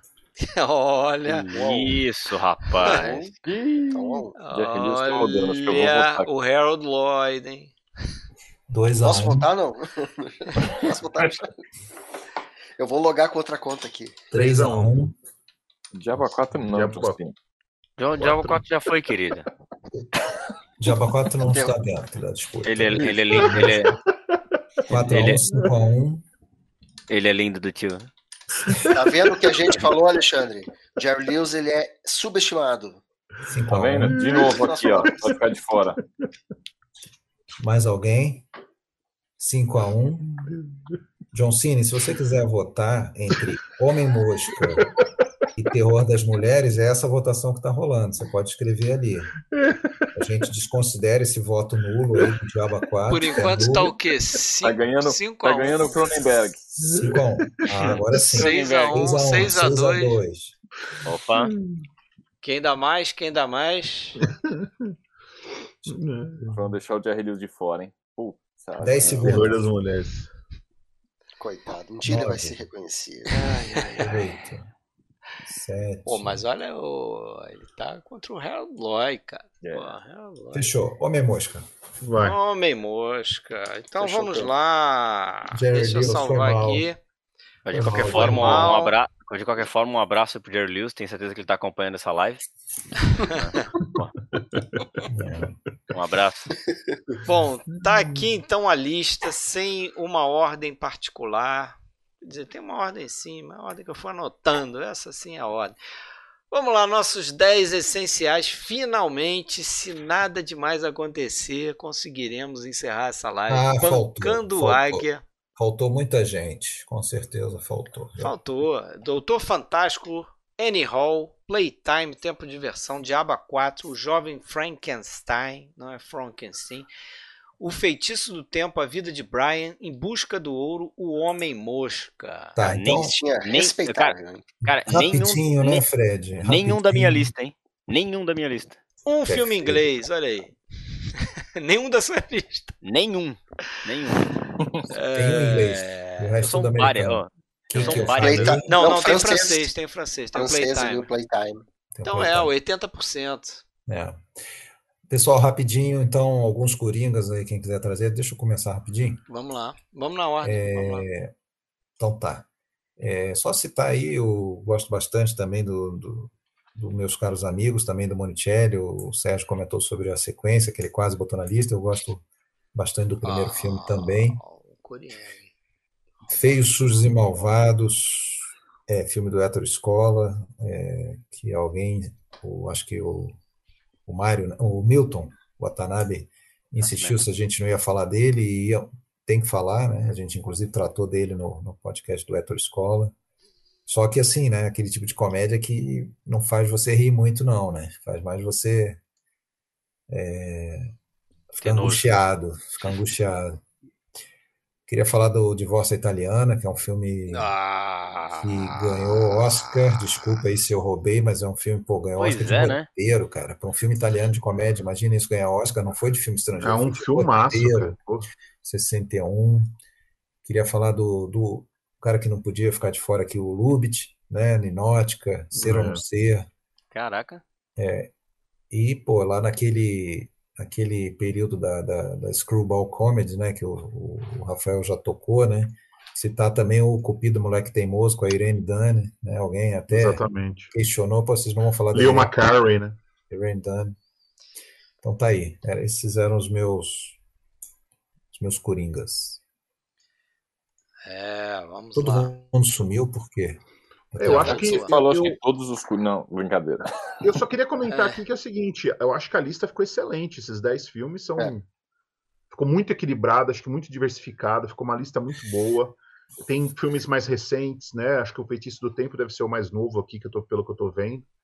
Claro que não dá para é, é, maluco você imaginar que a gente vai conseguir resumir a comédia em, não, em claro. 10, muito nenhum menos gênero, em 100, né? nenhum gênero. Mas é. eu acho que a gente conseguiu contemplar muita coisa aqui. Howard Lloyd, Chaplin, Keaton na mesma lista, Woody Allen, Jacques Tati, acho que tá, tá muito equilibrado. Tá Até porque a gente, a gente enfrenta aqui um problema diferente da lista dos essenciais das décadas, né? Que você fechava nas décadas ali Sim. e você tinha uma quantidade enorme de filmes, só que fechado naquela ali. Agora a é, gente tem e a assim, história eu... toda do gênero aí para Exatamente. Com é, certeza, as décadas, o que que rola? Ele é, é, tu acaba analisando, tu acaba selecionando por um outro contexto, né? Diferente desse do gênero, né, cara? Ninguém por vai exemplo, falar a, do Steve Martin hoje, não? A minha, a minha lista, é, por exemplo, a minha Eu lista, ia falar. Exemplo, a minha lista, por exemplo, tinha filme de tinha filme de 1928 a filme de 2004, então, pô. É. Só minha lista já. Quem é aí o segundão, Fábio? Eu, é, Lembrar os anos 80, tá? Uh, tu falou de Steve Martin, comédia que tem um papel muito grande na minha vida, que é antes só do que mal acompanhado. Com hum. o Martin, com o saudoso John Candy, John Hughes, né? Uh, eu sempre me emociono, por mais que eu saiba o que vai acontecer. O John Candy é desgraçado, quando ele quer fazer você chorar, ele é te verdade. faz rir da mesma medida que te faz chorar. Também tá no uh, Brothers, né? Também, então. Animal. É um pouquinho mais, é, um pouquinho mais animal ali, um pouquinho mais gordinho, mas é. não dá para chorar naquele filme lá, não. não. Mas o Antes do que Mal, o Antes que Mal Acompanhado é um filme que me emociona mais do que só fazer rir. Aquela cena deles passando pelos dois caminhões ali, ele vê o diabo na cara do John Candy, eu até hoje me deito dando risada. O Trocando as Bolas, John Landis, acho muito legal, muito legal. Esses dias, inclusive, eu revi ele de novo. Vai ter aquela brincadeira com os dois milionários depois lá no, no Príncipe Nova York, né? Uhum. Lembrar do Edgar Wright, Todo Mundo Quase Morto, o cara que para mim melhor faz comédia Pô, verdade, nos tempos, porque é um cara que ele, ele não faz aquela comédia baseada só em diálogos, ele faz uma comédia muito baseada em truques de câmera, truques de, truques de, de, de montagem, de corte, o cara é muito ágil. E vamos lembrar do, do Peixe Chamado Wanda, do Charles Christon, que dá pra dizer que é do Monty Python o filme, né? Mas é, também gosto é. muito. Não é tão engraçado quanto os filmes do Monty Python, mas tem um humor muito irônico ali no, no filme que inclusive deu Oscar, né, pro, pro Kevin Klein difícil você ter um filme, a gente mencionou antes ali a, a Jessica Lange, né? E então Kevin Klein também ganhou o Oscar de coadjuvante com Peixe Chamado Wanda. Vamos lá. Fechou, Fábio?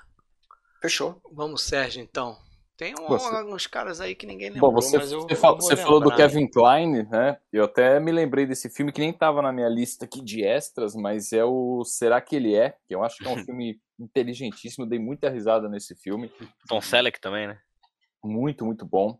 É, na minha lista tava também, cheguei a cogitar Pantera Cor-de-Rosa, né, do Blake é. Edwards, o Peter Sellers nesse filme, é Tiro no escuro também, muito bom. Né? Já, já tinha falado do Quinteto Irreverente, cogitei o Grande Lebowski dos Coen, né? Ah, eu também, cara. Quase que eu ia minha, falar, cara, que a gente Poxa. não falou nos Irmãos Coen, Fargo, Poxa, é... Arizona Nunca Mais. Cara, Poxa. eu acho que o, Grande o Lebowski, Lebowski também. O Lebowski é um dos meus favoritaço. Esse, eu fico entre esse e aí, meu irmão, cadê você, cara? Que é um que eu adoro, bicho. Muito legal. Também. Gosto demais, cara.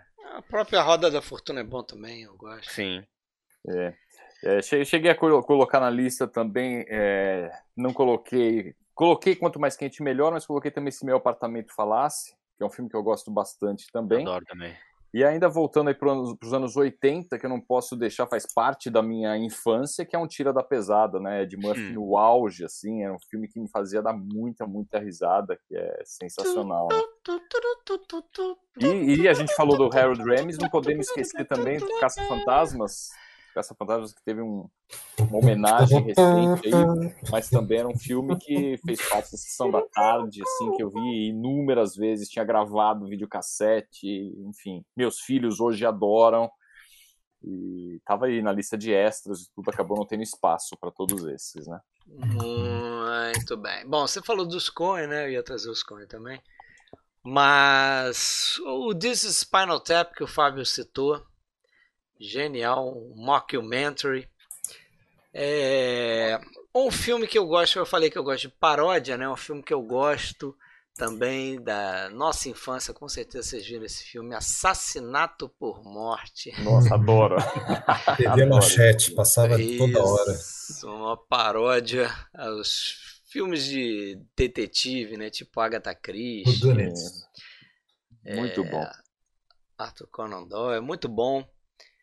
É, que mais? Eu ia citar o Divórcio Italiana, sabia que o Alexandre ia me roubar. Quase entrou na minha lista também. Na minha também. Ali nos 10, mas acabou ficando de fora. É, filmes mais recentes a gente não citou, mas eu gosto do Ben Stiller.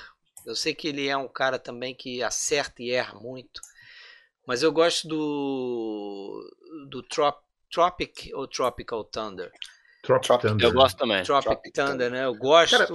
Cara, tem uma comédia, tem uma comédia mais recente também que eu gosto muito, que eu me divirto muito, que eu vejo, é a Pequena Miss Sunshine também, que eu acho que é um muito legal. É, é muito divertido esse filme. O Ben Stiller também é o diretor do Pentelho, né? Tem os filmes do Wes Anderson também, né? Que a gente não. Tem. A gente não citou, mas é isso aí. Segue aí, Rafael. Manda ver. Poxa, eu, eu lembrei, o Alexandre falou umas coisas aqui que eu achei interessante, né? A gente não, no, acabou não, não citando nenhum filme do Lubitsch, né?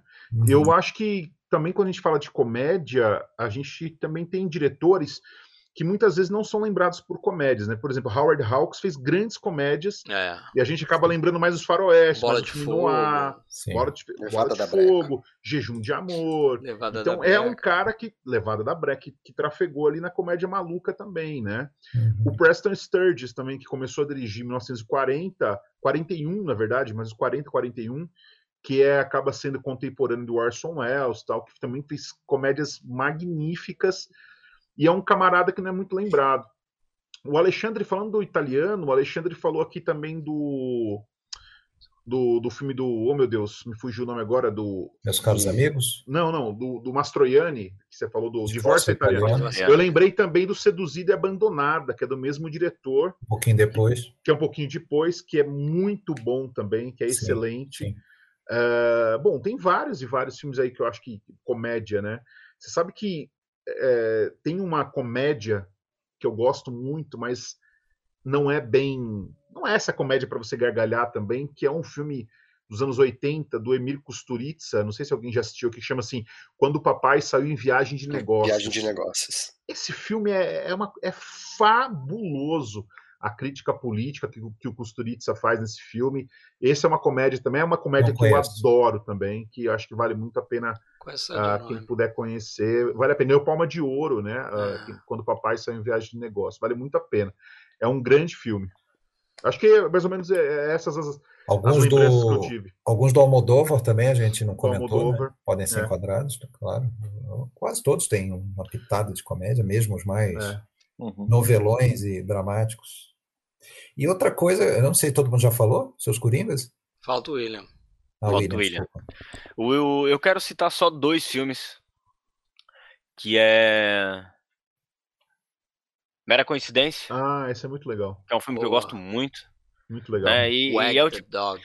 E, é, e é, tipo, é aquele tipo de filme que faz uma denúncia. Eu adoro esse tipo de coisa, né? De que, meu, tá cheio de gente aí brigando, né, por causa dos grandes figurões aí da política. E a verdade tá aqui, ó. É. Essa aqui é a verdade. Não adianta você brigar com seu seu tio no almoço de domingo, porque a verdade tá aqui, ó. Esse é o lance. Vejam antes da eleição. Vejam isso aqui antes da eleição e calem a boca. É isso aqui. Sensacional.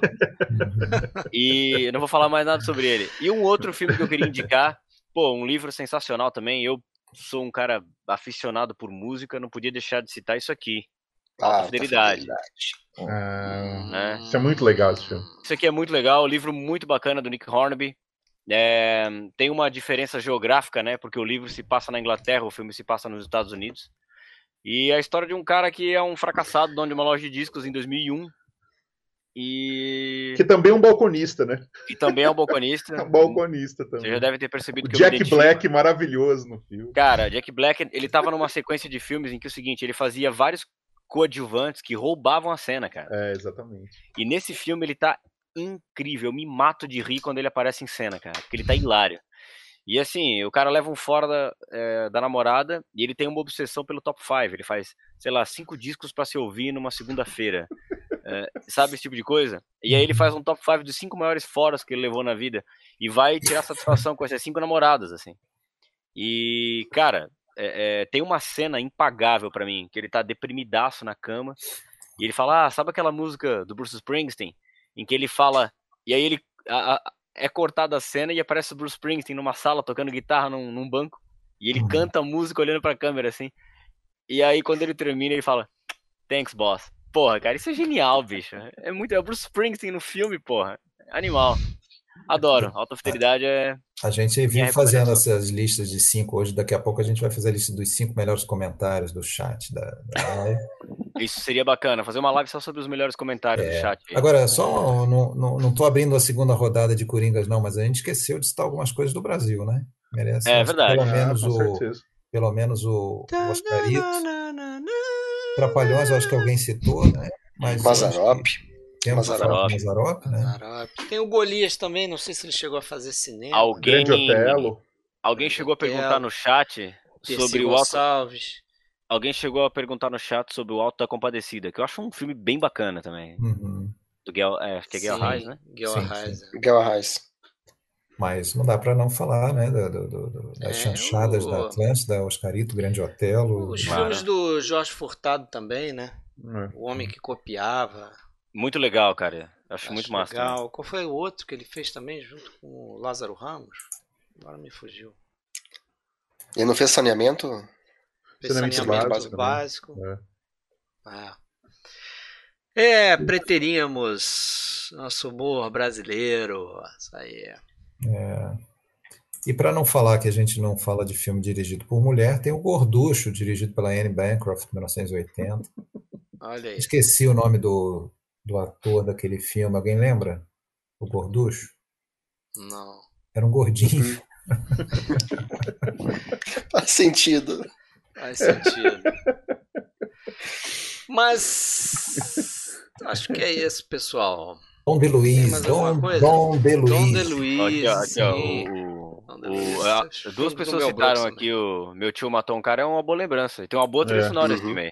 Meu tio matou uma, um cara, isso. É, tem uma versão de pra te, pra te lembrar do Ney Lisboa, um músico do Rio Grande do Sul, tocada pelo Caetano Veloso aí. Uma música lindíssima, cara, nesse filme aí.